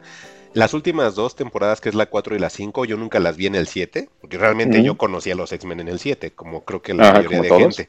Ajá, las últimas dos temporadas, 4 y 5, nunca salieron en el 7, o al menos yo no recuerdo haberlas visto, pero desde que empieza la serie hasta la temporada que voy, todo está horrible, o sea, está bien mal escrito, o sea, así dije, güey, pues en los 90 yo tenía 8 años, entonces es comprensible que, que esté, esté horrible. Entonces, trasladar eso al cine con historias creíbles actualmente, creo que también eso es el problema por lo cual a lo mejor ya viéndolo de un ojo crítico no está llamando tanto la atención y llama más, como dice Alec, para los fans este gordos de playera de, de Iron Man y así, ajá, que se compran sus muñequitos de tres mil pesos y ajá, yo siento que es más como para esa onda, que no está mal, porque pues es un público, es como yo les decía otra vez, o sea, recuerden yo fui el güey que vio So 9, entonces, y quiero ver Soul 10 y la voy a ver. Entonces, hay un público para todo, pero yo creo que actualmente ese público de Disney es para esas personas, porque yo no me imagino un niño viendo esto, o sea, no me imagino un niño emocionado con Loki, sinceramente.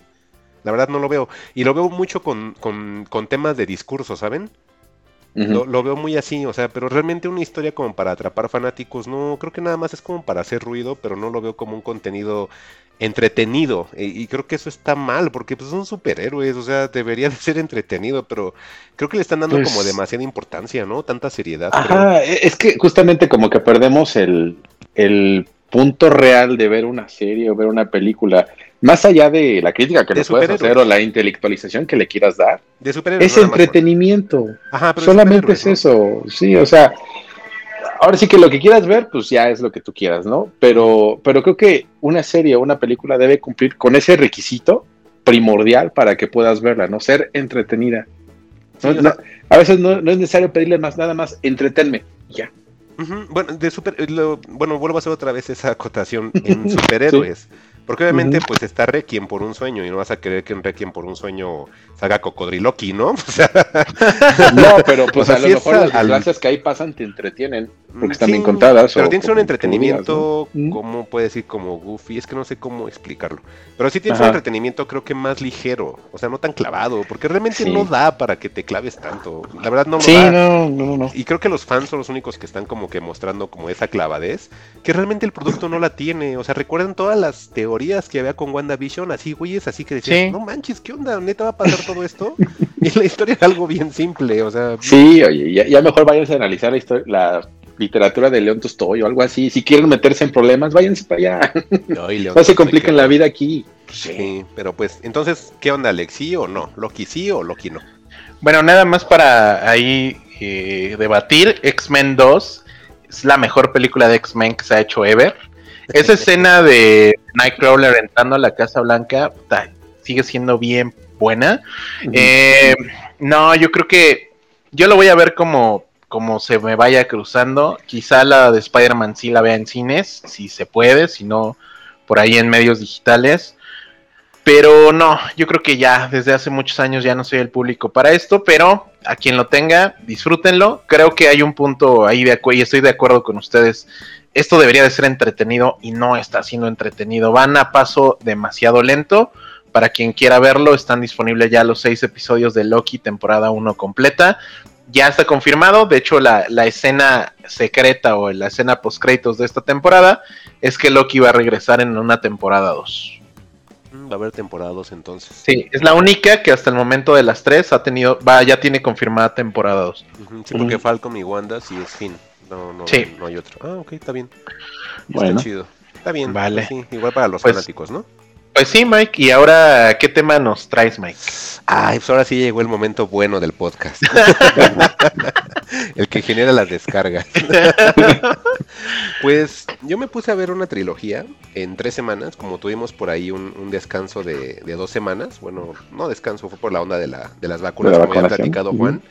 Pues estuvo Netflix anunciando una trilogía de películas llamada Fear Street y en sí, eh, ¿qué es Fear Street? Eh, Fear Street es una, trilogía que está basada en unos libros escritos por Robert Lawrence Stein, o mejor conocido en el mundillo de historias de cine, de historias de cine, historias de terror para niños y adolescentes, llamado R.L. Stein.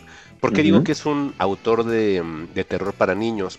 Porque él es el creador de, libros que sí son encaminados a, a niños como de 7 a 12 años por ahí tiene como varios bestsellers, son novelas muy pequeñitas, así son hojas, son, son libros muy, muy delgaditos porque son obviamente encaminados para niños. El atractivo de todas esas novelas que creaba R.L. Stein era también la portada de las mismas. Si ustedes ahorita tienen tiempo de googlear R.L. Stein novelas, van a poder ver el arte y realmente son, aunque sean de terror, el arte está como muy bonito, pero sí es muy atractivo para los niños porque realmente ese era el público de R.L. Stein. Oye, Mike, ah, esto es, se me suena, digo, de... Como, ¿te acuerdas o se acuerdan de las series eh, de terror de eh, escalofríos o Goosebumps? pues ¿Son de él? ¿Son de él? Sí, sí. De hecho, me gustaban. Ajá, pues es que que él tenía su serie de, de libritos se hizo famoso y entonces posteriormente le dan un contrato y hacen una serie de televisión. que se llamaba igual como su serie de libros. Así era, era Goosebumps, que es escalofríos. Le llama era de Nickelodeon, ¿no? Ajá, le llama Goosebumps porque era como burlarse de los cuentos de la mamá ganso. Pero entonces es Goose, toma el nombre de Goose, que es de ganso, y Bumps como un, como un sobresalto. Ajá, entonces yo, yo fíjate que tengo buenos recuerdos de esa serie. Sí, hay capítulos que, que, recuerdo como que estaban buenos, que estaban bien hechos. Están en Netflix. Entonces, ah, no sé si ya los quitaron, pero estaban en Netflix la serie de Escalofríos y luego sacó una serie como a mediados de los 90 Alec y para la gente que nos escucha que ya es como para niños un poquito más grandes que mi hija las vio de contrabando conmigo que se llama The Haunting Hour. O sea, Escalofríos era como para niñitos de 7 a 10 y Haunting, eh, Haunting Hour era como de 12 a 15, 16 años. Así eran unas tramas un poquitito más subiditas de tono, pero obviamente no llegando al tono adolescente de los 80, ¿no? Que era bien traumado, ¿no? Era ¿cómo, ¿Cómo se llamaba la calaquita esa que presentaba? No, la calaquita es la de... Ah, los este, cuentos de la cripta, pero... Sí, pues, ándale, que esos eran ya de adultos, es de adultos. Ándale, entonces, en ese entonces había como mucho nicho para la para, para el entretenimiento de terror. Entonces estaba para Porque... los adultos el que tú dices, y niños, R.L. Stein y literatura ah. Stephen King. Entonces que, que había otra, no sé si se acuerdan de ella, que era Are You Afraid of the Dark? sí, estaba buena, ¿no? Eh, algunas historias son tomadas también de R.L. Stein. Ah, que fue. Es, es, una que él es el Stephen King de, del terror para niños. Exactamente. entonces, sí, entonces es tan famoso que inclusive si le quieres dar una revisitada a Alec, sacaron dos películas que es igual que se llama Escalofríos 1 y 2 y actúa este Jack Black. Jack Black, ¿no? Inclusive Jack Black interpreta a R.L. Stein. Ah, qué buena onda. Están bien buenas las dos películas, más la uno que la dos. De hecho, las dos las fuimos a ver igual al cine, porque ya Teo es bien fanática de Escalofríos y de Haunting Hour. Entonces salieron las películas y obviamente las fuimos a ver. Entonces, estas historias que, crea R.L. Stein, yo me entero que Netflix va a sacar las películas y dice de R.L. Stein, dije, ah, pues la voy a ver con la niña, pues obviamente ya sabemos de quién es, ¿no? Pero antes de que sacaran las películas empiezo a investigar y estaban mencionando que iban a hacer una adaptación, pero ya más para público adulto. O sea, a pesar de que fueran historias de R.L. Stein, ya querían enfocarlo como al público adulto. Y total, Netflix le da su, su contrato a, a R.L. Stein, a la productora, empiezan a trabajar en ella y por la pandemia se decide que la película de entrada no se mostrar en cines. Querían mostrar las tres películas en cine y sacar una mensualmente pero por la pandemia se desecha la idea. Netflix entonces este, dice, pues yo mejor la paso por la plataforma únicamente y al menos en Latinoamérica, desconozco en Estados Unidos cómo es, pero al menos en Latinoamérica hacen las entregas semanalmente. Entonces, en la primera semana que fue la del 2 de julio tuvimos Fear Street 1994, la siguiente semana que fue el 9, eh, Fear Street 2, que se llama 1978 y terminó apenas el viernes pasado, el 16 de julio, con Fear Street 1666. Em, estas películas están como curiosas porque la persona que dirige, que es Lee Janiak, es la primera vez que participa en un proyecto a, a, gran escala. Ella no había hecho absolutamente nada más que unos episodios de una serie que también salía en Netflix, que era de la serie de Scream. No sé si alguna vez la vieron. No. No, o la serie de Outcast, que era la serie de terror de Robert Kirkman. Ah, sí, Ah, pues ella participaba en los, en los capítulos tanto de, de las dos, tanto de Outcast como de Scream la serie. Y a veces llegaba a, coescribir algunos episodios de Penny Dreadful. O sea, ella ya tenía como que la, la experiencia en cosas de terror. Y pues ya Netflix dijo, ya que has trabajado con nosotros en Scream, porque Scream es este distribuida por Netflix este, pues te vamos a dar el proyecto para que hagas las películas. Y pues ahí es a la que le dan este, el proyecto. Si les quiero platicar de las películas, voy a ser bien breve realmente, porque mm, tiene algunos detalles las películas. Por ejemplo, si ubicamos a 1994, ¿de qué trata? Es un Del ZLN. Más o menos. Más o menos, pero es en un pueblito en Ohio que se llamaba Shady Side. Ahí la película empieza en un centro comercial, hay un empleado de, una librería que asesina a varios empleados sin razón aparente y el chico tú lo ves así normal, pero de repente como que se le bota la onda y empieza a matar a todos los empleados. Eh, la policía llega al lugar y lo terminan asesinando. Entonces con eso el pueblo lo conocen como una matanza normal de Estados Unidos, pero pues le llaman la matanza de Shady Side. Eh, em, esto es lo que empieza como que a detonar de que pienses, la película como se llama 1994, pues está ubicada en el 94. tú piensas que la película se va a tratar de eso, de únicamente personas que hacen asesinatos a lo largo de, de la historia. Pero a la mitad de la película, como que te la parten y entonces te dicen que la gente que perpetúa los, los, asesinatos es una, son personas que están poseídas por una bruja llamada Sarah Fear. Y, que esa bruja como que se les mete a ellos y es la que los hace, eh, eh, digamos que quieran empezar a hacer las matanzas.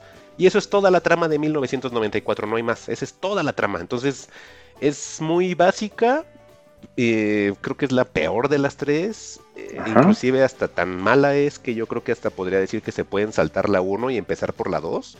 Que, abusaban mucho de las canciones con licencia, ¿no, Mike? Híjole, o sea, es una que empieza la película y, sin mentirte, va el protagonista caminando y es una canción, da vuelta a la esquina y es otra canción, abre su, entra a la escuela y es otra canción. Entonces por ahí va a escuchar así, todo el tiempo son canciones y está súper fastidiado, está horrible, está muy mal hecho, los actores no tienen nada de carisma, son puras personas que yo no conocía. Por ahí te meten un guiño a Scream. Eh, la gente Ajá. que no ha visto la película de Scream recordará que en la primera escena matan a Drew Barrymore. Y, te hace, y, te hacían pensar desde los trailers que Drew Barrymore participaba en la película, pero nada más era un ganchito para que la primera escena la matan a ella y ya no vuelve a salir. Aquí te hacen un gancho similar en la que usan a la hija de Uma Thurman y de Ethan Hawke, esta Maya Hawke, que fue uh -huh. muy conocida en Stranger Things. Entonces en los trailers te ponían que salía ella cuando sale la, la, película hacen algo similar como con Drew Barrymore, que en la primera escena a la, a la persona que matan es a ella. Entonces, okay. así como que dices, ah, mira, pues parecido a Scream. Y es lo único que tiene Scream, porque toda la gente en los comentarios en Twitter decía, ah, es que es un tributo y bla, bla, bla. Y yo sí, güey, no, nada más es eso ya y todo. eh, es, es, una carta de amor, ¿no? Al ajá, sí, ajá, ya sabes, ¿no? Empezamos Bienvenidos a, a, esa gustada sección de analizando a través del trailer. sí, analizando Twitter, que son bien mentirosos, ¿no? Entonces, ajá. son como de esos... Eh, como esos comentarios que a lo mejor una persona con muchos followers hizo y todos lo repiten cacareándolo pensando que es real sin siquiera ver el producto, ¿no? Entonces, uh -huh. realmente 1994, esa es toda la trama. Al principio les digo, te ponen una onda como de que van a haber asesinatos como típicos de Estados Unidos, pero después te das cuenta que esos asesinatos son por influencia o porque están poseídos por el espíritu de, de esta bruja llamada Sarah Fear. Um, y ya, o sea, 1994 es eso y no hay más. O sea, ahí yo les digo, sinceramente, no las recomiendo para nada. Les reitero nuevamente, los protagonistas pues, no resultan conocidos. Este, inclusive las, los que llevan el protagónico les falta mucho carisma, no tienen como interacción entre ellos mismos. Eh, la película es muy lenta, muy, muy, muy, muy lenta. Y te pareciera como una película genérica de slasher noventera pero no, no está bien hecha. Y, aparte, como les digo, a veces como que quieren tener guiños a ciertas cosas, pero los hacen mal, están como muy forzado todo. La música de lo que decía Alec, o sea, era en serio hasta un momento fastidioso y te rompía todo.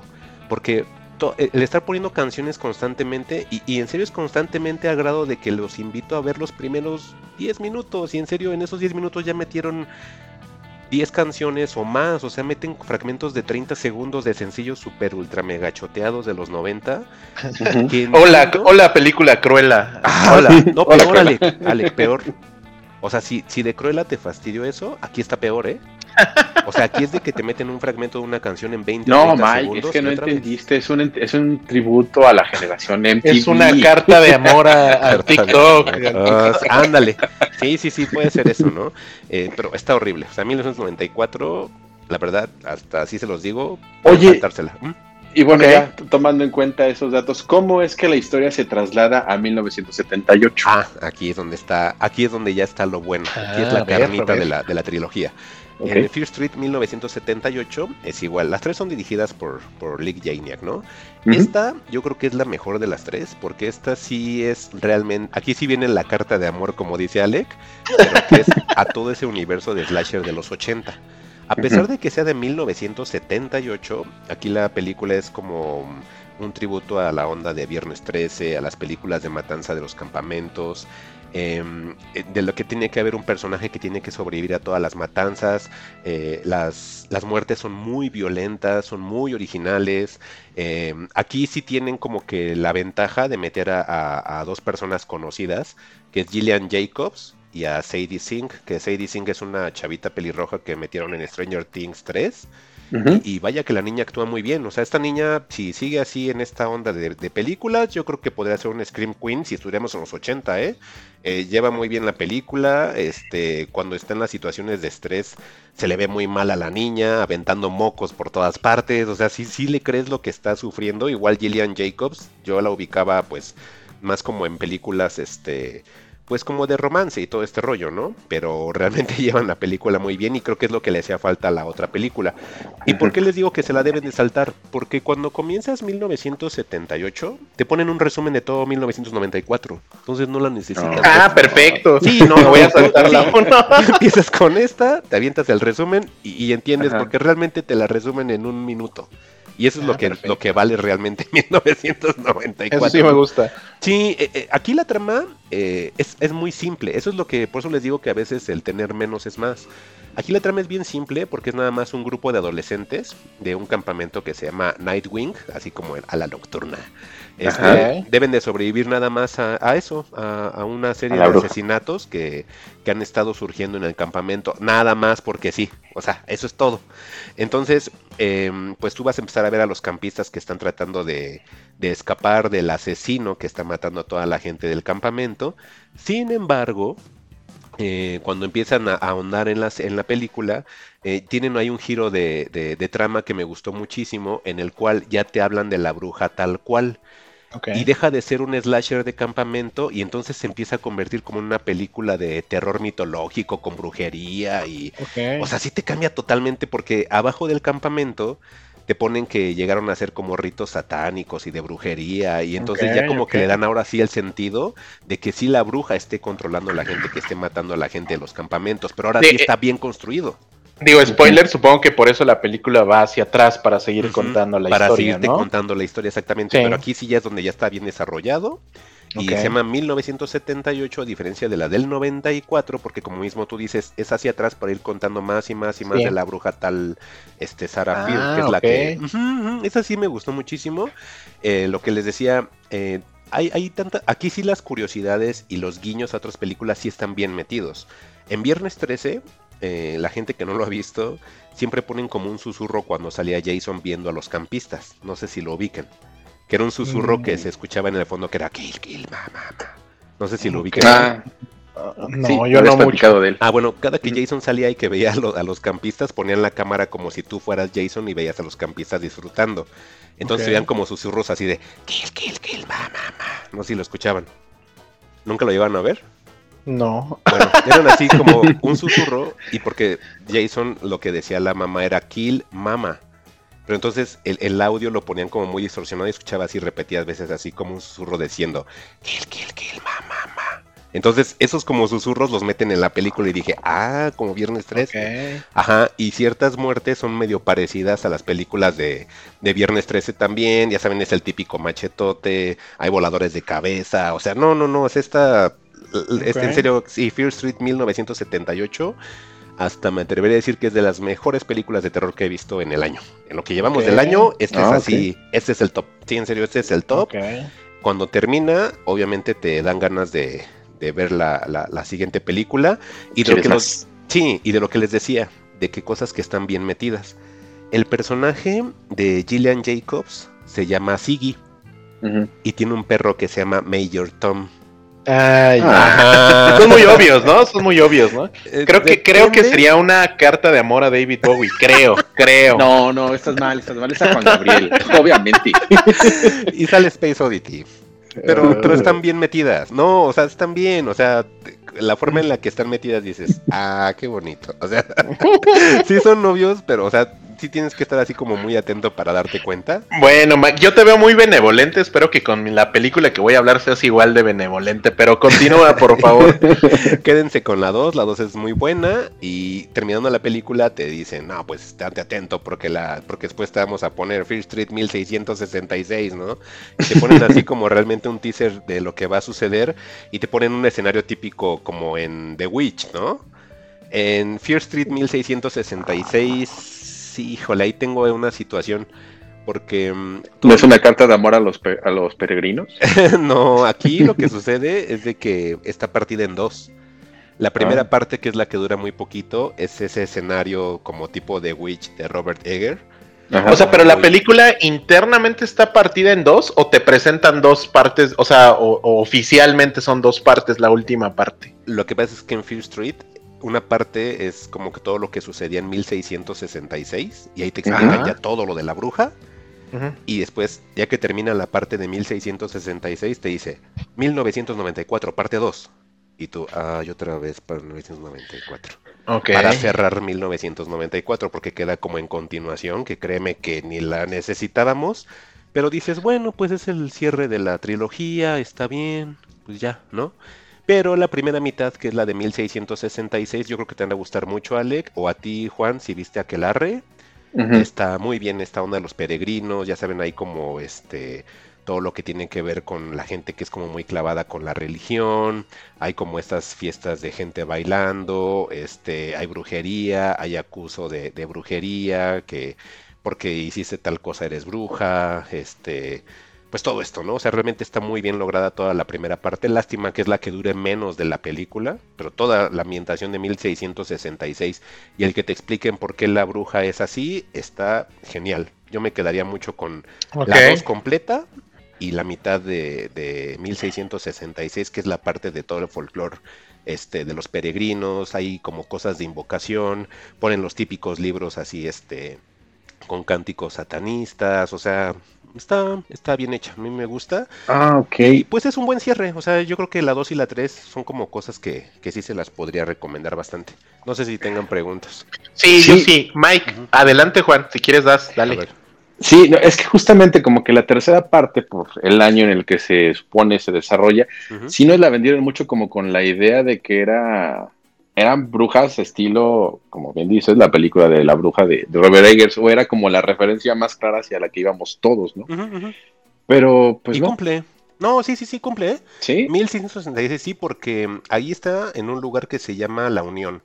Ujú. Y haz de cuenta que mm, en, en la trilogía se supone que son dos pueblos, un pueblo llamado Sunnyvale, que es como que el pueblo acaudalado de los güeros ricos, y el otro se llama Shady Side, que es el decadente. Antes esos pueblos en la época de los peregrinos estaban en, un- eh, en uno mismo que se llamaba La Unión como tal, ¿no? Y pasan ciertos eventos que se explican en 1666 y te explican por qué en los 90 los dos pueblos están como peleados.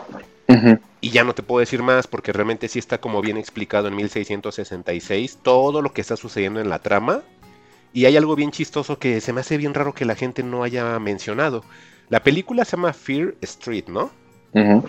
La bruja se llama Sarah Fear. O sea, Fear, el apellido de Sarah es F-I-E-R, pero se pronuncian los dos Fear. Mm. Y ya, o sea, véanlo porque eso, eso me di cuenta y dije, ay, cómo no lo vi venir hasta que llenan los Es que- créditos de la que- tercera. Es que eso de Fear Street como que como que quiso, siento que nos lo vendieron como la de pesadilla en la calle del infierno, yo ¿no? también O Nightmare on. Street Sí, y sí, pensaba que por ahí iba Y es con toda la intención, sí, es con toda la intención, ¿eh? Pero ya que le empiezas a ver, este, pues no, no es así. A ver, Alec, ¿qué me ibas a preguntar?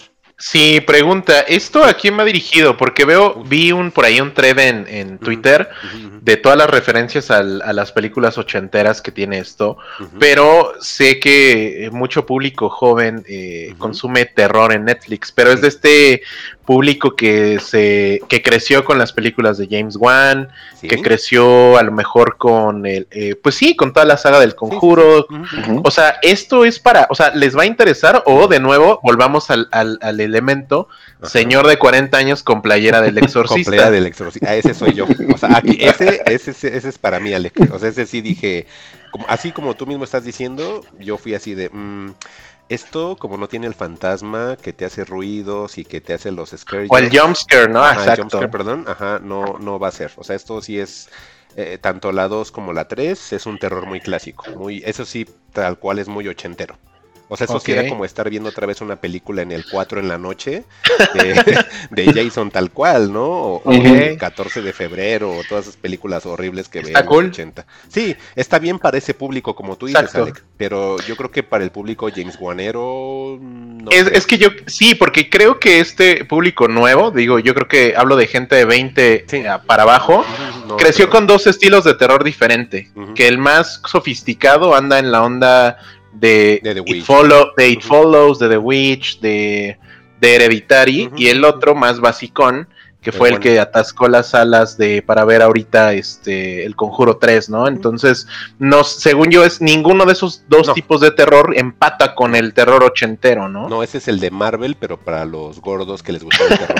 Este es, así es, es por eso les decía, yo entiendo que hay diferentes públicos y no lo hacemos como para demeritar, o sea, sabemos que Sí, no, no, esos no. públicos, o sea, este es el, el- e- ese es ese, ¿no? O sea, este es el, el que yo estaba con mis chetos, con mis dedos así, todos naranjas, comiendo, viendo la película, ¿no?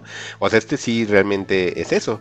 De cosas buenas que tiene la película, las tres, o sea, 1994, a pesar de que es lenta y es aburrida y es mala, este, ese plot twist que tienen con la bruja y cómo está medio explicado, porque obviamente tienes que ver las demás para entenderlo bien, me gustó. O sea, tiene varios giros de trama en las tres películas que están más marcados en la 2 y en la 3. En la primera es como un medio guiño, pero ese medio guiño está con toda la intención para que te quieras ir a ver las, las demás, ¿no? Porque sí es muy pesada la 1 a tal grado que, que, yo me la pasaba todo el tiempo viendo cuánto faltaba, porque era muy lenta. Pero ya al final dices, ay, sí quiero ver la otra, a ver qué pasa, ¿no? O sea, sí, sí te aplican el cliffhanger al final de la película para que veas las demás. Entonces, en esa parte creo que está bien. Hay gore en las tres, hay más en la 2, la 2 es brutal. Y hay muertes muy originales, hay unas muy espectaculares y como les digo espectaculares es espectaculares, o sea, realmente están muy buenas. Y la ubicación en las tres está bien recreado, a pesar de las películas, de, las, de la música toda horrible, sí está muy bien eh, recreado, por ahí sí tienen como sus representaciones de demonología, de Belcebú, de todo este rollo. Y pues de cosas malas, la duración de las tres películas, cuidado, porque ronda casi las dos horas, ¿eh? Ay, De no. cada una, o sea, es aventarte seis horas.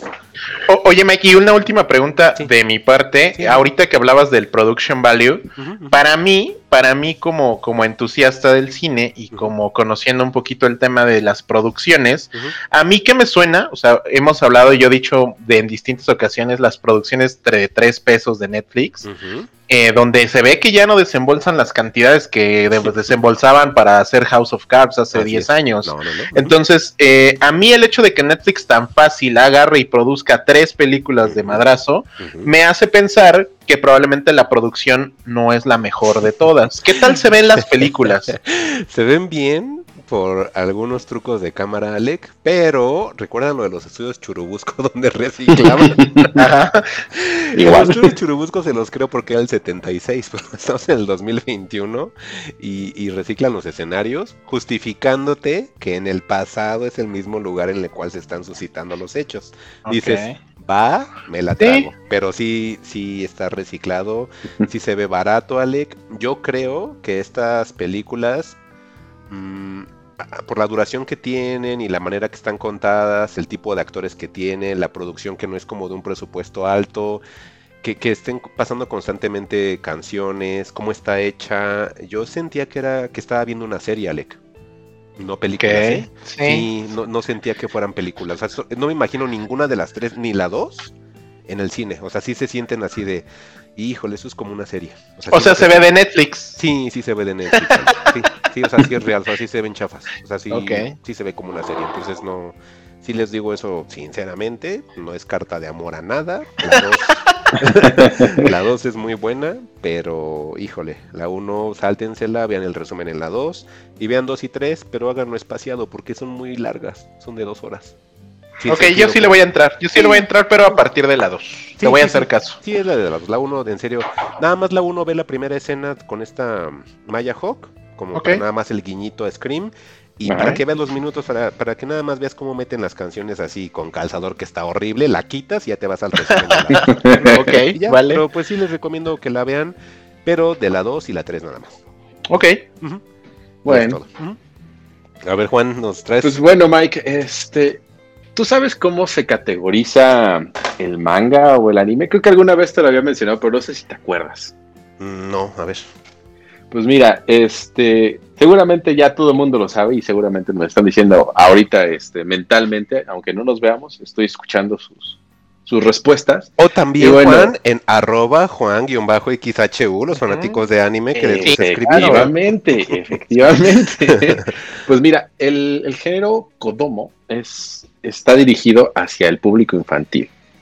el shoyo hacia las adolescentes, el shonen, que es como que el más popular en esta región del mundo, que es el que está enfocado para los adolescentes, el seinen, que es para adultos, hombres adultos, el yosei, para mujeres adultas, el echi, que es como las sexicomedias de, de Alfonso Sayas en paz descanse, que es un manga de tono lujurioso y dirigido para los hombres, y el hentai, O mujeres, o sea, Juan, no sabemos, también ¿no? hay, o sea, en Japón sí hay como un Alfonso de Sayasu, algo así.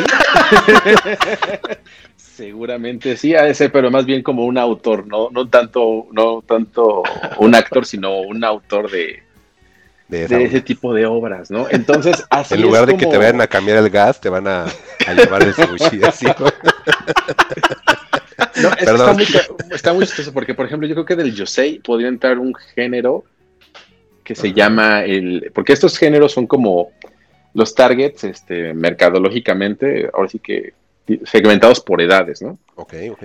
El Echi y el Hentai, pues obviamente es como que el sector X y el 3X. Pero bueno, yo creo que del Yosei, que es el de, el de para mujeres adultas, una, uno muy recurrente es el, el Yaoi. Y es que es muy curioso, es, el Yaoi es, es meramente gay, ¿no? Hombre contra hombre. Pero mucha, está muy Aprovechamos, porque- ¿no? Un saludo a la comunidad, ¿no? Hay que Un saludo a la comunidad. Un saludo, ¿no? Saludos. A, a las mujeres les gusta mucho esas historias porque les gusta ver cómo hombres muy atractivos o dibujos muy atractivos tienen relaciones entre sí. Entonces e- es, es muy popular. Yo creo que en el Yosei debe estar todo ese tipo de, de historias un poquito más subidas de tono, pero con temática, con temática gay. Y no tanto porque es, es como algo muy curioso. Les gusta ver hombres atractivos dándose unos contra el otro. Bueno. Ahí eh, está, ahí está el dato. bueno. Un saludo a la comunidad otra vez, ¿no? Muy bien. Un saludo. Arroba Sí. la reta VG, saludos. Arroba Celerino DJ. Continúa, Juan. No, hombre, hardcore la cosa, ¿eh? Y pues bueno, les, les hago esta mención porque del, el tema que, que traigo, que es la, una película que hizo Netflix basada en un manga que se llama Homunculus, es un manga de terror psicológico que entra en la categoría de Seinen. O sea, esto es para, para adultos, ¿no? Pero bueno, comparado con lo que nos acaba de decir Mike de, de Fear Street, pues creo que, creo que va a ser cualquier cosa, ¿no? Homunculus es, es un manga que, que trata de, de, un tipo que tiene que hacer, que le ofrecen hacerse una trepanación para poderse, para poder ver más allá de lo que se ve normalmente, ¿no? Digamos que es como una apertura de, del tercer ojo, hablando en, en cuestiones medio budistas. Y este personaje es un, indigente que vive en un coche que es su coche y que lo puede mover y que como cosa curiosa se va a comer al restaurante eh, del hotel cinco estrellas que está al lado del campamento de vagabundos donde, donde él vive, ¿no? Está, está un tanto raro, pero bueno, antes de que entremos un poco más a la historia, pues el autor de este manga se llama Hideo Yamamoto. Hideo Yamamoto desde el 2005 no escribió su último manga, se llama Adam to Eve. Eh, Homunculus es el más largo que ha hecho, lo hizo de 2003 a 2011. Y también es autor de, de alguno que seguramente te va a gustar, Mike, que se llama Koroyoshiya Ichi, o mejor conocido acá en esta parte del mundo como Ichi the Killer, adaptado Ah, sí, sí lo conozco. por, Ah, por yo también, Takashi de Takashi Mike. 2001. Sí, Sí, claro. Takashi Miike. Entonces, creo que el Koreyoshiya Ichi es el, puede ser como que su manga más popular. Él desde 1989 está en activo con uno que se llamaba Ship. Y yo en realidad, salvo el de Ichi de Killer, creo que no había escuchado nada de él. Sin embargo, Homúnculos, ya metiéndome un poquito más a fondo, es de uno de esos mangas este, que es como de culto y que mucha gente sigue y, les gusta. Y ahora sí, regresando a, la película, la película fue dirigida por un director japonés que se llama Takashi Shimizu, no sé si les suena el nombre, Mm, quizás, poquito, a ver, quizás si les doy un poco de su obra. Ajá. Él dirigió este un par de películas, bueno, o empezó su carrera con un par de películas que se llamaba Who, Who On.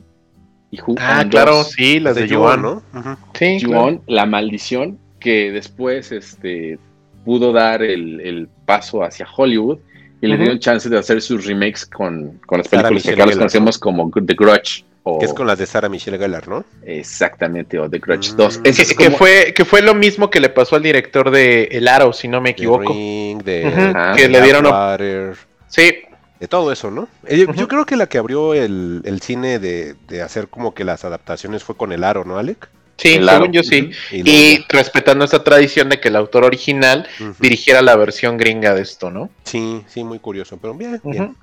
Órale, Juan, ¿qué tal con tu tema? eh? Sí, entonces, este. Es curioso, yo. Ahora sí que pues, es una película de Netflix, realmente no. Ahora sí no nos estás haciendo ver noobs. no, no da como para mucho, ¿no? Porque pues es una película de Netflix, como que tendemos Ah. a, a sobajarlas un poco. Pero qué mala onda, fíjate, eh, la única que sí, Alec y yo le entendemos, dices, esa es la más chafa, ¿no? O sea, No, es que es a lo que voy. ah, bueno. a- a- los invito a verla. Es una película que, si no mal recuerdo, una duración de 90 minutos. Está, está tanto simple y está llamativa. A lo mejor entra en ese concepto que tiene, que tiene Alec, ¿no? De que pues película de Netflix pues, es chafa y se ve feo. Pero creo que, como que reemplazamos. ¿Se acuerdan de las películas de Hallmark? Que había un canal de, de películas. Sí, claro, de películas de dos pesos de también. películas de dos pesos que se llama Hallmark, pues bueno, creo que Netflix está cubriendo muy bien ese nicho en algunas cosas, ¿no? Ok. Y creo y que la no, no película Netflix compró, no, no, no Netflix compró Hallmark Channel. no, lo No, sé, pero lo imitó nada más, pero yo creo no que lo yo creo que lo está imitando porque ahora sí que la forma en cómo se asocia para producir y sacar cosas rápidamente, Pues los hace con muchos productores a nivel del mundo, ¿no? Que a lo mejor la calidad no es la buena, pero le da una riqueza en el catálogo y pues puedes ver cosas de cualquier parte del mundo Un- a, a raíz de eso. Un paréntesis, Juan. Este, La situación por la cual sacaba todo en cadena Hallmark Channel o Hallmark tal cual la empresa es porque comenzó a ser una empresa que se encargaba de hacer tarjetas de felicitación. ¿sabías? Exacto, sí, Sí, entonces bajo ese modelo de producción así en masa, es como creaban su contenido también, por eso es que era así muy... Y, y pues también con, ajá, y pues como mucho con su ideología de la tarjeta de siéntete bien, te quiero mucho. Todas sus películas todo con- así mensaje. como de ese estilo. Ajá, ese exactamente, estilo. como con mensaje blanco, ¿eh? Aguas con eso, porque era, si era real, era de mensaje blanco, de familia, valores, o sea, y obviamente ahí no vas a ver ninguna este, historia transgresora, ¿no? O sea, todo era acorde al American Way of Life, ¿eh? Sí. Exactamente. Y pues bueno, aquí este, pues aquí no tanto, ¿eh? Aquí sí le dan chance a, a, Ta- a Takashi Shimizu de poder llevar este, esta adaptación de homúnculos más adelante, porque algo que noté es que Hideo Yamamoto sí aparece en los créditos como pues el creador tal cual de, de la serie, pero no tiene nada que ver con, con el guion y con el desarrollo de la película. Es ahí más bien donde Takashi Shimizu mete, mete su mano, ¿no? Entonces, considerando el, el antecedente de, la maldición, tanto en Estados Unidos como en Japón, pues dices, bueno, puede que, puede que esté bien.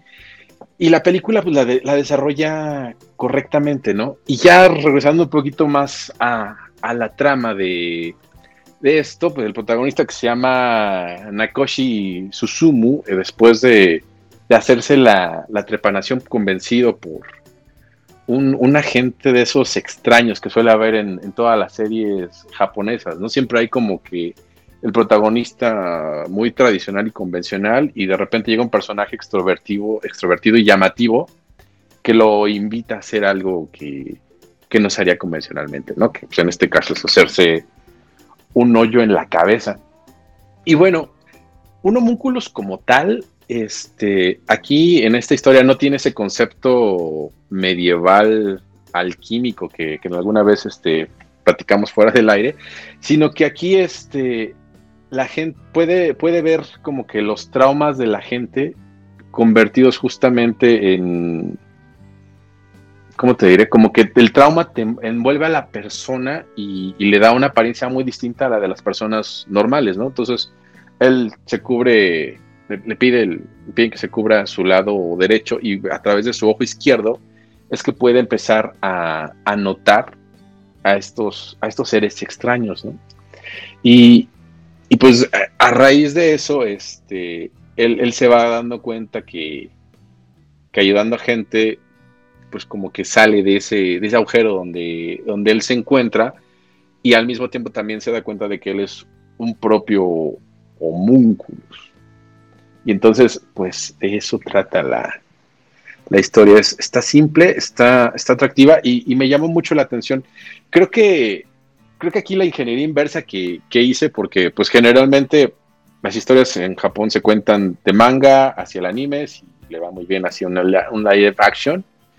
Y el live action generalmente suele ser bastante malo porque las historias este, que puedes desarrollar en un manga o un anime, pues son inmensas, ¿no? Porque tienes la facilidad de, de dibujarlo y meter todo eso, toda la imaginación, todo el concepto de un autor hacia el lenguaje cinematográfico sin ayuda de los efectos especiales o con efectos especiales muy básicos, pues siempre como que limita cómo puedas contar esas, historias, ¿no?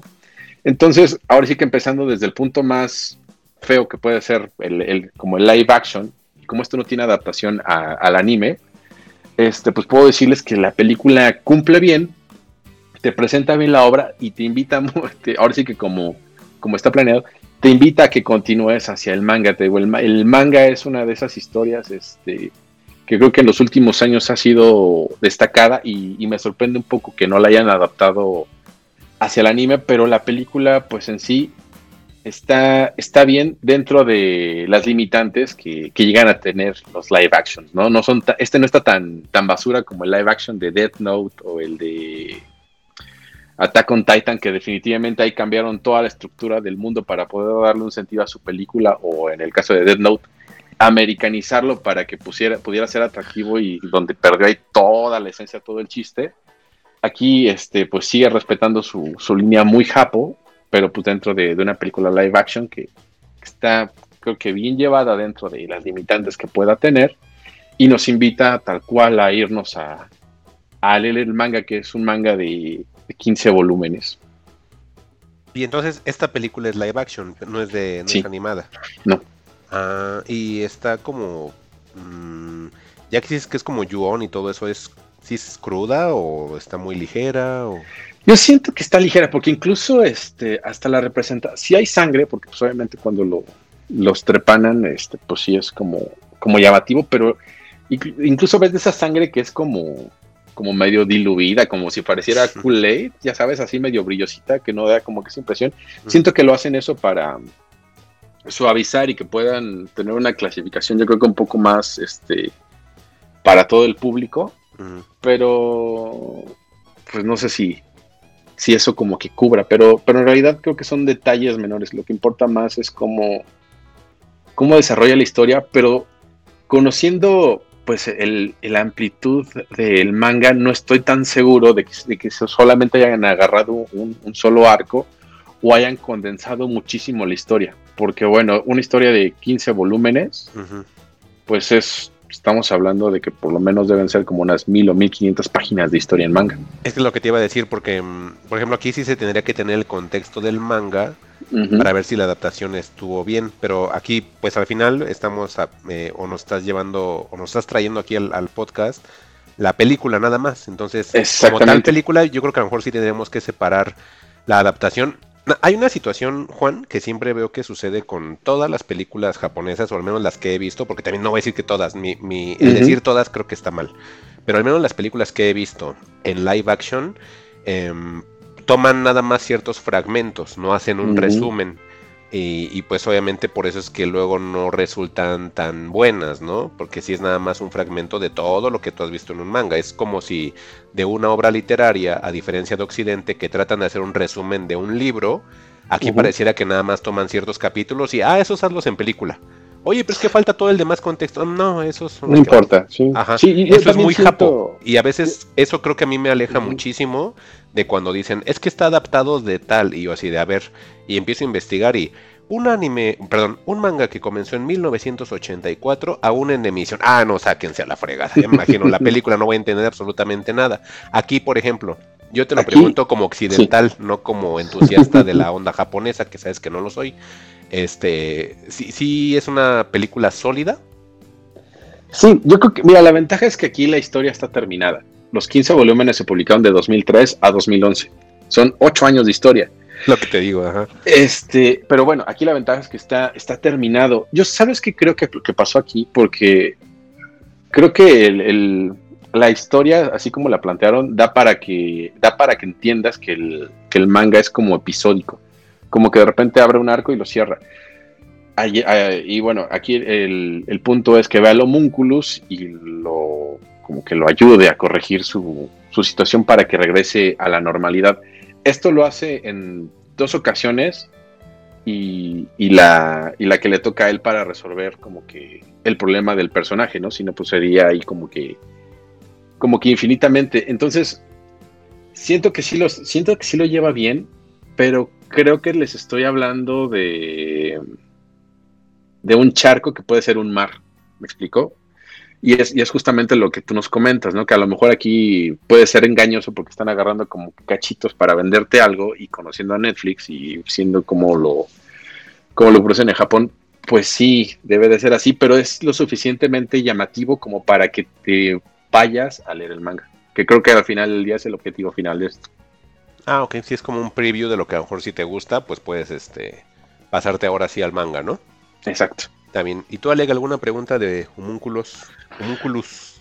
Pues la verdad es que no, no, no, no soy como tan adepto de esto. Digo, más allá del tema de, de que sí conozco eh, Ichi de Killer, pero, pero me parece como em, como caprichoso la forma en la que los americanos quieren adaptar siempre estas historias que me parecen que son interesantes. Las, he visto un par, Parasite, eh, Death Note, lo que hicieron con Death Note, a mí la verdad, como yo no soy fan, o sea, la vi y me gustó, me pareció muy chistoso lo que hicieron con la versión americana. Yo me reí mucho de lo malo que era, o sea, es muy malo, pero creo que, o sea, no va a haber tanto público adepto para esto y siempre va a continuar con, para mí esto es un tema de nicho, ni mientras no aprendamos a abrazar esas historias. Yo, por ejemplo, la serie más japo creo que he visto, y que de hecho es un original Netflix, según yo, que es Doro Gedoro, eh, que sé que tiene su, su, su, manga también. A mí me gustó mucho,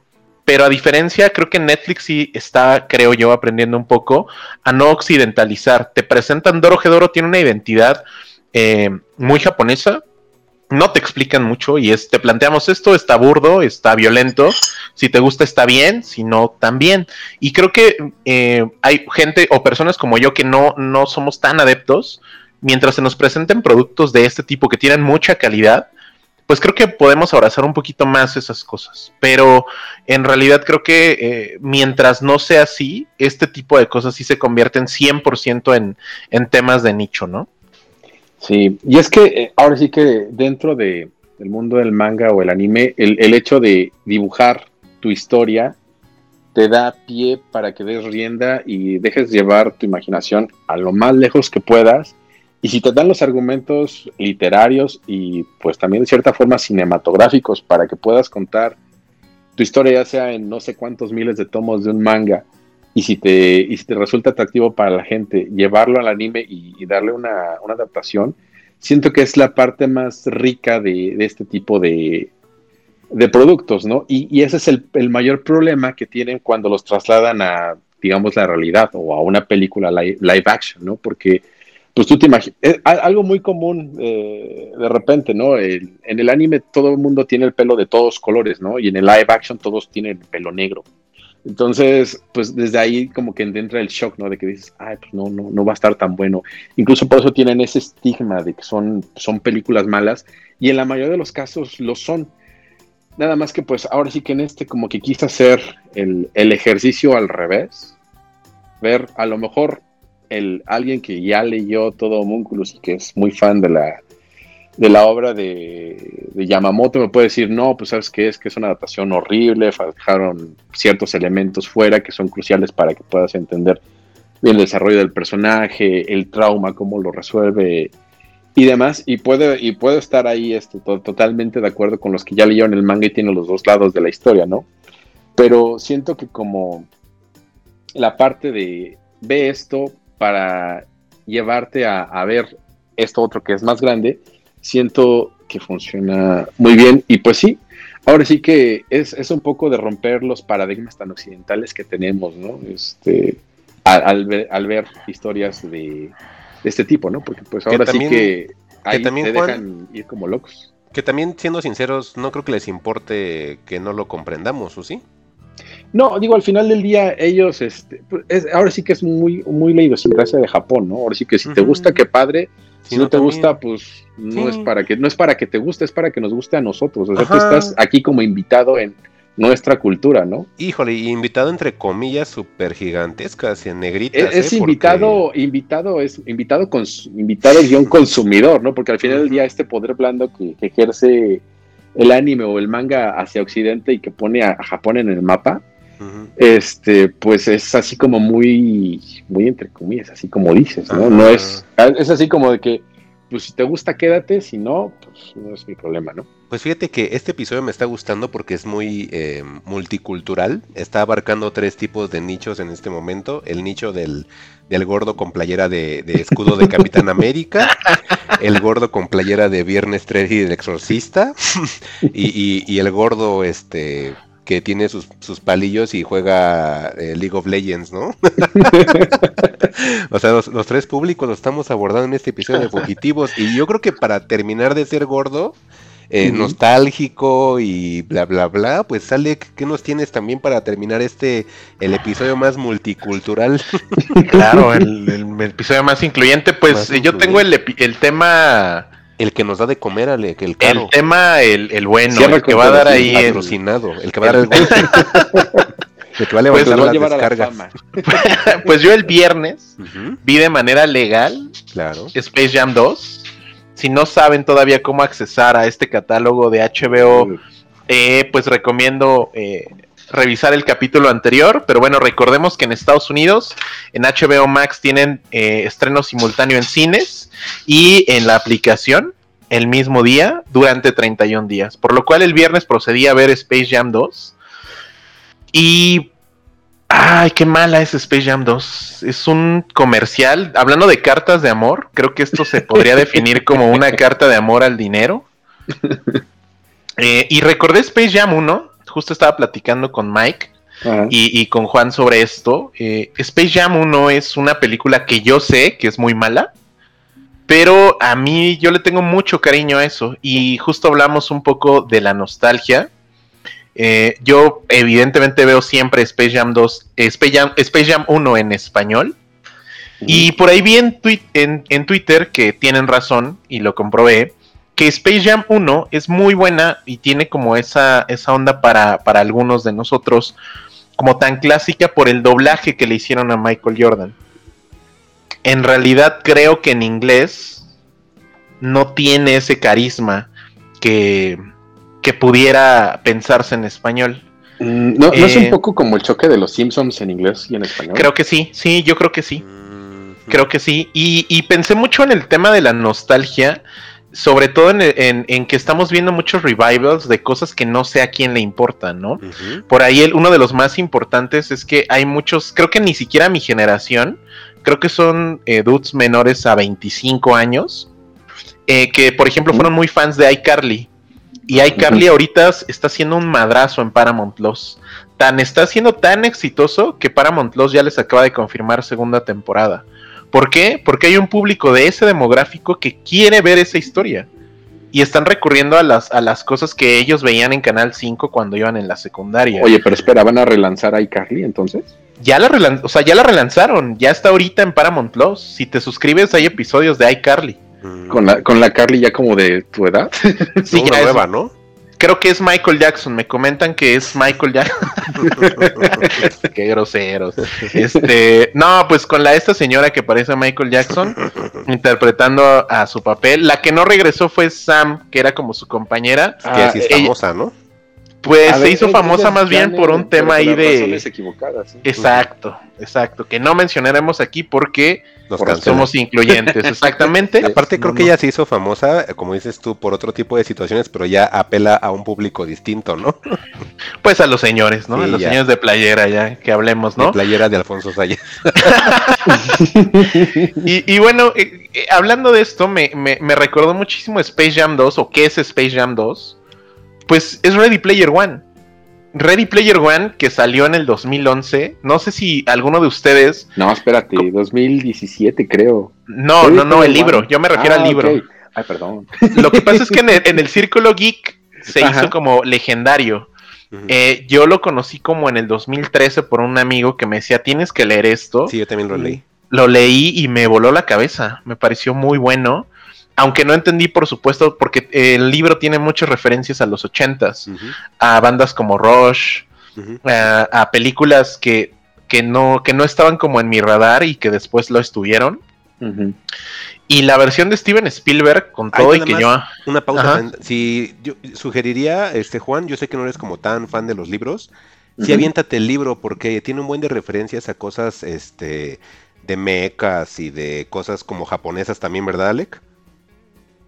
Sí, eh, tiene, tiene como muchas cosas. O sea, por ejemplo, hay algo que yo no conocía que se llama Búcaro Banzai.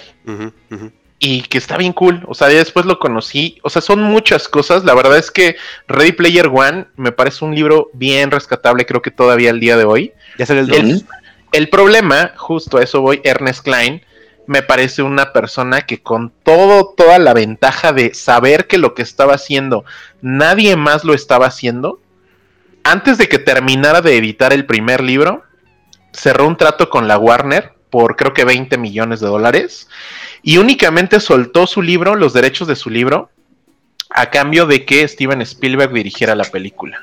Porque pues ochentas. Entonces, eso se cerró desde 2011, pero Ajá. después de eso, pues Ernest Klein se convirtió en una persona en súper repetitiva, súper aburrida. Intenté leer Armada. Armada, era la, qué falla. la- está horrible. Me quedé a la mitad y dije, yo no voy a leer esto. Sí, no, Y las críticas de Ready Player 2 le ha ido muy mal. Muy mal también, sí. El tema con Ready Player One, y justo a eso voy a enlazar con Space Jam 2, es que básicamente la película era un derroche de licencias. Nada más. ¿En Space Jam 2? Eh, no, en Ready Ready Player Player One. One. Ah, perdón, perdón. Y, y, pues la película carecía del corazón que el libro tenía. El, lo triste de todo esto es que Ernest Klein fue el guionista principal de la película, es decir, él adaptó su propio libro y lo destrozó. Space Jam 2 es un comercial de dos horas, porque eso es lo que dura la película. Dos horas. Es un despliegue de licencias sin sentido. LeBron James tiene el carisma de un poste de luz. De Dave Bautista. No, Dave Bautista hace Sus ojos chiquitos y, chiquitos. y- y me, y me da ternura y lo quiero abrazar. LeBron James, de la roca. perdón, no, no, no tiene nada, nada, nada que hacer ahí. De John Cena. La película es un desperdicio de licencias, es un desperdicio de recursos, es un desperdicio de Looney Tunes y peor aún, y ese es el punto que voy a compartir con ustedes, que de hecho yo espero que Mike tenga algo que decir a esto, porque por ahí leí un tweet muy, muy divertido que decía, Space Jam es una gran película para niños y es, es que los adultos no lo entienden, que bueno, todo niño quiere ver un cameo de, de la naranja mecánica ahí, ¿no? Es, es obvio. Y hay algo que me llama la atención muchísimo, que ya se había filtrado en los trailers previos. Junto a, a- a- a los personajes de la, la naranja mecánica estaba una, una monja ¿Monja? que muchos pensaban que era la monja de la serie de The Conjuring y todo eso, y no lo es. Esta es la monja de una serie de películas, o más bien de una película que se llama The Devils de Ken Russell, Ajá. Que es una película que no sé si la conozcan de qué va. No. Es de un director que se llama Ken Russell. Es una película básicamente porno, ¿En serio? A ver. satánica, Oye, ¿qué va a ser la broma, satánica, Ajá. dirigida, no, perdón, no es de los 80, es de los 70 Superado por y la que fue distribuida por la Warner. O sea, es una de, de ¿cómo le llaman? Non-splotation, ¿no? Sí, exacto. Eh, ahí hay un tema de, de satanismo, hay contenido sexual, religioso y recibió clasificación X y fue baneada en muchísimos países. Está, la, la historia es de un, clé- un clérigo que está acusado de herejía y brujería. La película está genial, para mí es un clásico. Ah, la película cumplió apenas 50 años y la Warner no ha lanzado una edición en Blu-ray ni creo que la lance.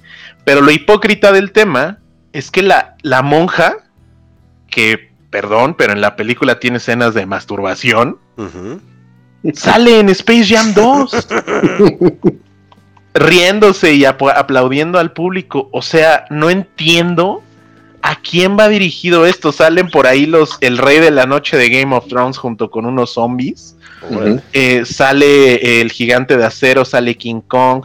Es un despliegue bastante tonto de la marca. De, de- es básicamente es como si te dijeran, ¿quieres saber de qué se trata HBO Max? Ve Space Jam 2.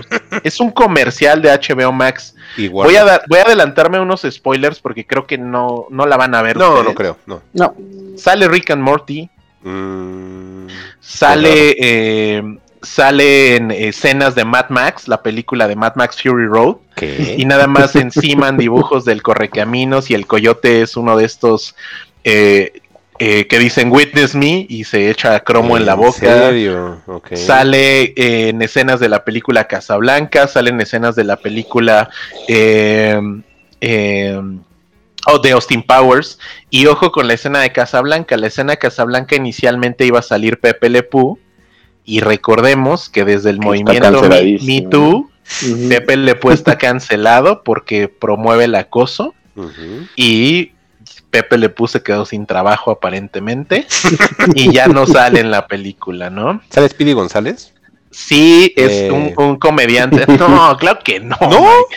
Es un comediante. No, o sea, sí sale, Ah. pero lo dobla el comediante Gabriel Iglesias. Sepa. es Ah, la bueno. cosa más racista del mundo. Dicen, ¡eh, eh, mi sombrero! ¿Qué pasó, cuate? ¿A- ¿Alguna vez has visto un stand-up de Gabriel Iglesias? Mm, Se me hace horrible Gabriel Iglesias a mí. Yo no sé quién sea. Es un gordito latino angelino que, que justamente su comedia se trata de eso, de, de- de hablar de la mexicanidad. Oye, Alec, perdón, un paréntesis otra vez. Estoy viendo esto de The Devils y dice que la película es una adaptación de un libro de Aldous, de Aldous Huxley. Huxley. ¿Qué Sí, onda? exacto. ¿Cómo es que no he visto esta joya? Es una joya, de verdad es un Sí la voy a clásico, ¿eh? Pero Sí, qué raro. es un ¿Sabes? Se me hace que por todas las cosas que dices, como que todos los derechos que tenían, así de como tú dices, aviéntalos. No sí, pero no entiendo, o sea, por ejemplo, sale Mr. Freeze, sale el pingüino de Tim Burton, Ay, qué raro. o sea, pero Pues ¿cómo mira- avientas en primer plano a la monja de The Devils? Pues mira, o sea, no que- entiendo cómo haces eso. Mira, un niño no lo va a entender, no tiene la referencia, pero por ejemplo, tú que sí, ya la cachaste y ya la estás este, divulgando y dispersando, ¿no? Entonces, más gente ya va a, a por mera curiosidad o por dato cultural a tener un acercamiento con, con esta monja, ¿no? Y yo creo que así igual con Naranja Mecánica y o no será también, por otras ejemplo, tantas cosas. eh, mm, yo me acuerdo que en Space Jam 1, Ujú. bien breve, ¿no? Nada más ponen como la canción de, de este Dick Dale, cuando disfrazan a Elmer Fudd y a... mm, Ah, sí, claro, la parodia Fiction, ¿no? a Pulp. Fiction, sí, exacto. ¿No será algo parecido, pero atascado? Pero en, en Space Jam se sonaba como natural de alguna forma, sí, ¿sabes? Y me hacía sentido. Por la escena, ¿no? Ajá. Esto no tiene sentido alguno. De verdad, Mm. es un infomercial de dos horas. Sí, yo creo, y aparte está complicado porque, seamos honestos, ¿quién menor a 25 años recuerda los Looney Tunes? Los gordos de playera de Looney Tunes que por delante y por detrás se ven. O sea, Pero esos, esos que, esos que, que tenían su pepsilindro, pues esos fueron a vacunar. Entonces, pues sí, yo creo que está muy complicado en estas épocas a un niño vender, venderle los Looney Tunes, sobre todo porque esas películas de hace, esas películas, esas caricaturas de hace 50, 60, 70 años, pues ya, ya envejecieron muy mal para estos tiempos de, de cancelación y de cultura de, de política, política correcta, perdón. Este, pues ya no le puedes poner al, al pato Lucas que de repente se le caía el pico porque lo espantas, ¿no? O, o a Elmer Foch dándole este escopetazos a Box Bunny o, o- o los estos conceptos racistas de Speedy González. No, Speedy González Yo- está más racista que nunca, ¿eh? O sea, Bueno, a lo mejor ahí se aprovecharon de que pues nosotros no nos quejamos tanto de eso, ¿no? No, no fuera un hindú porque seguramente lo mandarían a cancelar, pero en chinga. Entonces, pues sí estaba como complicada la, la película, ¿no? Yo creo que pues, No, pero- pero siendo es- el infomercial que es. sí, pero es una basura. Al- ¿Ambos vieron Ready Player One, la película? Sí, también es una basura. Re- ¿Recuerdan que, que literal cuando se meten como al, al mundo, hay como mundos de temas? Ajá. que está el mundo de Batman, ah, y esto es igualito, o sea, literal es idéntico. No sé cómo, cómo no hay como reimaginación para presentar. Es lo mismo, hay el mundo de Game of Thrones y sale el dragón de Game of Thrones. Ah, de hecho el gallo Claudio sale de Khaleesi y todo, o sea, Mm, créanme que es una basura la película. O sea, no entiendo a quién va dirigido esto. Lo único que yo destaco es el tema de The Devils. Vean The Devils de Ken Russell, por Sí. favor. De hecho, gracias a Space Jam 2 está haciendo una campaña en change.org ah, para que lancen finalmente la Warner el Blu-ray de The Devils, que obviamente compraría de inmediato. ah, ¿qué tal? Ajá. Sale la máscara, pero ¿saben qué es lo peor de todo? ¿Saben qué es lo ¿por peor de todo? Ajá. Que parecen cosplayers, pero ni siquiera gringos, Híjole. cosplayer de la TNT aquí, o de cosplayer de Centro de Convenciones de Tlatelolco, De la se ven bien chafas. ¿Y bailan? ¿Bailan Gangnam Y bailan, o sea, parece, o sea, parece la, la Friki Plaza. Híjole. O sea, está bien, o sea, saludos a la comunidad nuevamente, pero de la Friki Plaza en este Pero caso, la ¿no? Friki Plaza. Este, no, la, la de la máscara parece el ese del centro que te tomas una foto y te cobra 10 pesos. O los que salían en los 15 años, ¿no? Esa- o en las fiestas corporativas, True Story salió una máscara bailando. Híjole. Entonces, eh, no, muy lamentable. Creo que lucrar con la nostalgia está bien. Yo platicaba con Mike y Juan de. Yo soy. O sea, conmigo lucran con la nostalgia las empresas. Volví a, a comprar Scott Pilgrim, volví a comprar este la trilogía Corneto en 4K Ujú.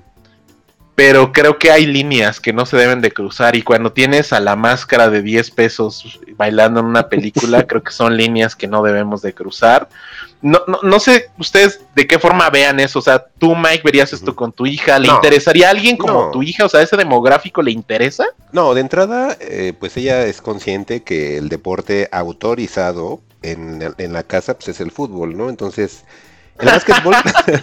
mira, te voy a decir algo, mira, es bien chistoso, porque mm, Space Jam yo creo que pegó en México, mm, no tanto por los Looney Tunes, Ale, Por Jordan, ¿no? era por Jordan, pero ¿sabes por qué por Jordan?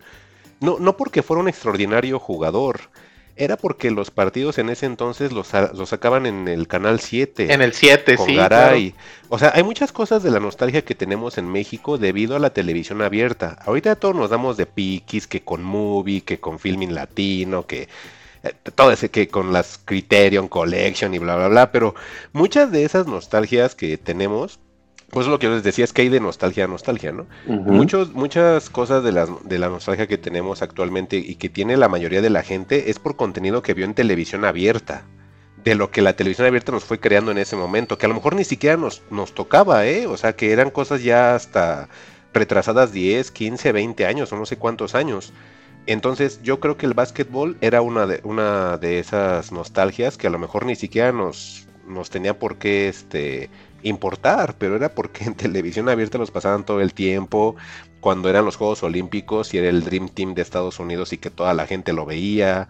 Mm, Yo creo que era más por eso que era importante y, yo también te lo digo, Alec, Space Jam también se me hace que es mala. La 1, o sea, la 1, yo cuando la vi fue así de, ay, ¿por qué les está gustando tanto esto? O sea, ¿qué, es lo importante de esto? O sea, mí me gustan los Looney Tunes solitos, pero estos basquetbolistas, o sea, todos los cameos que hay de los basquetbolistas, me acuerdo que los chavitos de la escuela sabían quiénes eran porque veían los partidos en el Sí, cine, ¿no? Patrick. Edwin, Yo todos ninguno. ellos. Ajá, o compraban sus tenis, ¿no? Yo ninguno. exacto. yo así de, ah, no, porque ahorita, este, pues, a mí me gustaba el fútbol, pues entonces no era como algo que a mí me gustara, pero sí O sea, tú traías tus Total 90, Mike. Eso Pues es lo que sí, nos quieras decir. Sí, en ese entonces teníamos, este... Su samba, ¿qué? pues sí, o sea, es como yo te decía la vez pasada antes de grabar, o sea, yo me emocionaba con los comerciales de Nike de fútbol, de, de Pepsi, pues el básquetbol a mí nunca me ha entrado, ¿no? Entonces, este, entiendo que es por ese lado, pero también sí, por lo que me estás comentando, sí veo una sobreexplotación de licencias, que entiendo que quieran meter esta onda de nostalgia, quieran incluir a lo mejor a los güeyes de nuestra edad que llevamos al cine a ver a los niños y que por eso nos meten las, las referencias de Game of Thrones, de, de la reciente de Mad Max, porque no nos meten la de Mad Max ochentera, nos meten la de ahorita. No, Fury Road, es Ajá, Fury Road. te digo, ajá. entonces quizá también Ricky Morty, o sea, no vamos tan lejos, Ricky Morty. Sea, ¿qué diablos tienen que hacer ahí? O sea, nada, pero pues es como de, ah, güeyes de, de casi arañando 40, seguramente tienen un niño de 10 años y lo van a llevar y pues para que ese güey no se aburra y que al contrario diga, ¿viste cuántas referencias? Y sale Ricky Morty. Ah. Yo creo que es una onda así, ¿no? Pues sí, no, no sé Juan, ¿tú qué opines de, de estas cosas nostálgicas? Pues mira, em, pues la nostalgia vende, ¿no? Eso nos queda, nos queda claro y, y también les platicaba, eh, lo que platicamos aquella vez, voy a exponer un poquito. Siento que ahorita vivimos con una, una nostalgia desbordada por la facilidad que tenemos para almacenar este, datos, ¿no? Ya sea en este caso las películas, la, la música, este, porque ahora sí que tomando el ejemplo de la música, hay mucha gente que, que ahorita la tenemos este, atascada escuchando a ACDC, a Queen, a los Beatles, a Led Zeppelin y los Rolling Stones, ¿no? Y de ahí quizás no lo saques y nunca más los vas a sacar. Pero antes el radio tenía esa función, ¿no? De, bueno, puedes escuchar una estación de clásicos o puedes escuchar una estación donde vamos a poner una, una rotación de canciones actuales que pueden ir gustándote, de alguna escena, etcétera, ¿no? E ibas enriqueciéndote, ¿no? Decías, ah, ok, sí conozco a los Rolling Stones, ahora que me toca, ah, los Arctic Monkeys, ¿no? O de repente Tame Impala, o no sé, Bronco, lo que tú quieras, ¿no? Este, no vivías como en esa burbuja que, que es tan cómoda, ¿no? De que, bueno, tengo mis cinco bandas favoritas y solamente voy a escuchar a esas bandas, ¿no? Y igualmente pasa con, con la tele, a lo mejor así como dice Mike de, de lo de la tele abierta, pues sí, bienvenidos los Maniacs a, a, a mi burbuja, ¿no? Porque algo que, que me gustaba cuando era adolescente, niño, y me hace sentir bien, ¿no? Porque eso es también algo muy importante de la nostalgia, ¿no? Lo que te hace sentir, o sea, el, recordar ese, ese bello momento. Quizás a lo mejor tu vida no está en el momento más alto o mejor, o quizás tristemente cuando eras adolescente te iba mucho mejor y ver a los Animaniacs pues es lo que, lo que te da, ¿no? Como que ese confort y por eso te venden esa nostalgia y, y la facilidad de que, ay, están en Netflix, los voy a ver, o ay, los puedo poner en, en mi teléfono en una tarjeta de memoria y ahí me los echo, pues es, lo que te mantienen en, ese perpetuo, ¿no? En, ese, esa perpetua nostalgia donde están vendiendo pues más nostalgia, ¿no? Porque es más fácil, eso ya está hecho, no tienes por qué arriesgarte con un nuevo producto, con un nuevo autor, con un nuevo género. Si, si al final del día al señor le gustan los Animaniacs, pues dale más Animaniacs, ¿no? Eso es lo que nos va a comprar. ¿Para qué nos arriesgamos dándole la oportunidad a algún joven creador si esto es lo que quieren? Entonces, siento que por ahí va el, el punto de, de la nostalgia, el punto malo, ¿no? Porque también, así como es muy malo estar atascado en, en el pasado, pues la ventaja de, de estos tiempos es que pues puedes revivir el pasado, ¿no? Entonces, si tienes cinco minutos y te dan ganas de ver episodios viejos de Los Simpsons que ya viste 80 veces y que te siguen gustando, pues puedes hacerlo y está fabuloso, ¿no? Creo que el problema va, más bien va cuando te quedas ahí atrapado y dicen, ah, pues de aquí está, ¿no? Aquí está el nicho, ¿no? Entonces le voy a seguir vendiendo lo que ya le había vendido y pues no das pie a, a cosas nuevas, ¿no? Que pues es, que es lo mismo que pasa con, con este reboot de, de Space Jam, ¿no? Nada más que aquí está un poco más extremo porque pues de por sí a la gente no le interesan los Looney Tunes, ¿qué es lo que ibas a hacer? Pues meterles referencias de cosas que han sido relevantes en los últimos 20 años, ¿no? Para que, para llamar la atención y para que nos vean y si no nos vean, pues para que hablen de nosotros y en una de esas se les antoje ver la película. Es que aquí a lo mejor, ¿sabes qué? Em, no tanto creo que Space Jam sea de nostalgia, más bien es explotación de referencias, Sí. ¿no? O sea, aquí sí, porque realmente todos los datos que nos da Alex son, salvo lo de la monja, pues son cosas, hay naranja mecánica, pues todo lo demás son contenido que a la fecha sigue estando vigente, pues tenemos bien poquito tiempo que dejamos ir Game of Thrones, pero Ajá. Ricky Morty en HBO está vigente, pues están Sí, pasando claro. la temporada actual. La temporada nueva. Ajá, entonces... Le- les, les voy a resumir un poquito para mí que es Space Jam 2, Ujú. con el chiste más eh, como llamativo de la, de la película. Es que en algún momento donde los, los Toons están perdiendo, spoiler, no pierden, eh, eh, dicen, eh, vamos a llamarles, voy a, voy, a, voy a conseguir, Silvestre consigue a Michael Jordan.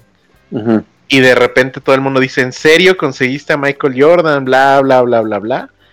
Y sale la, la silueta de alguien. Yo por un momento pensé que era Michael Jordan y, y que de alguna forma lograron ahorrarse como o, o evitar el spoiler. Y para mí eso resume el humor, la mercadotecnia, el dinero que se mueve atrás de esto. El chiste es que cuando ya se devela el personaje, quien sale es Michael B. Jordan. Eso es. Space Jam 2 para mí. Ay, yo hubiese hubiera visto toda la película para esperar esa escena. que ni ubico a Michael B. Jordan en ninguna película, nada más sé que somos. Pero bueno. Es el de Creed. Ah, no la vi. Sí. Ok. Bueno, pues ya, la vida sigue. pues no sé, Alec, ¿la recomiendas a alguien? No, para nada. ¿No? Eh, Ahórrense esas dos horas y les, les recomiendo mejor que vean, que no la haya visto, o creo que hasta a ti, Mike, que ya la viste, les recomiendo mejor véanse ahora sí en 4K Dolby Atmos Godzilla contra King Kong. Ya está. no ya vean Space Jam, o sea, no, es una basura. De Ya verdad, está. no. Ajá, ya está inclusive ¿Sí? hasta si no tienes este VPN. Sí, ya puedes Sí, ya, normal. esa, esa llegó. De hecho, en VPN esa ya no está disponible en Mm. Estados Unidos porque ya pasaron los 31 días y esa nos acaba de llegar el viernes a, a México, entonces aprovechamos. Hay que aprovechar Conjuro porque 3. Sí, y recuerden que todas esas películas, incluida el Conjuro 3, duran 35 días nada más y las vamos a perder. Sí, entonces para que si las perdieron en el cine, no las vieron piratas, este, etcétera, pues ya las pueden ver ahorita en HBO Max dentro de la misma suscripción, no como Disney que te cobra 389 más tu suscripción sí, de para hecho. sus películas todas horribles.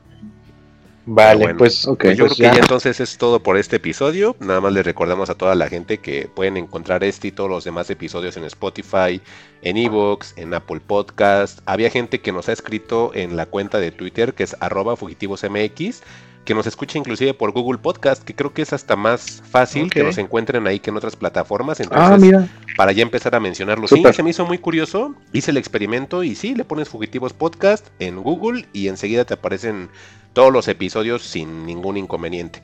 Y pues a mí si quieren pueden mandarme algún tipo de recomendación o qué les pareció el episodio o algo que a lo mejor les haya llamado la atención para que nosotros lo llevemos al siguiente episodio. En Twitter estoy como arroba Mike-Santana y pues Juan. Bueno, a mí, este, ya saben, me encuentran en Juan-XHU para ahora sí que sus recomendaciones, sugerencias, comentarios, todos son bien recibidos. Este, es probable que la próxima semana también tengamos algún inconveniente para grabar. Si nos extrañan, pues nos veremos, nos escuchamos dentro de, de 15 días. Todo depende de cómo reaccione nuestro estimado Alec a, a la vacuna y así ya cumplimos el 50% de, de vacunación para, para los integrantes de este su querido episodio, su querido podcast Fugitivos. Y pues yo le doy paso a Alec. Pues ya con eso creo que fue gran episodio. Eh, pues eh, yo voy a ver las recomendaciones ahí de, de Juan y de Mike y pues nos estamos eh, viendo y escuchando próximamente. Sí, pues gracias a todos y cuídense. Bye. Luego. ¿Y no va a sonar la música para mí?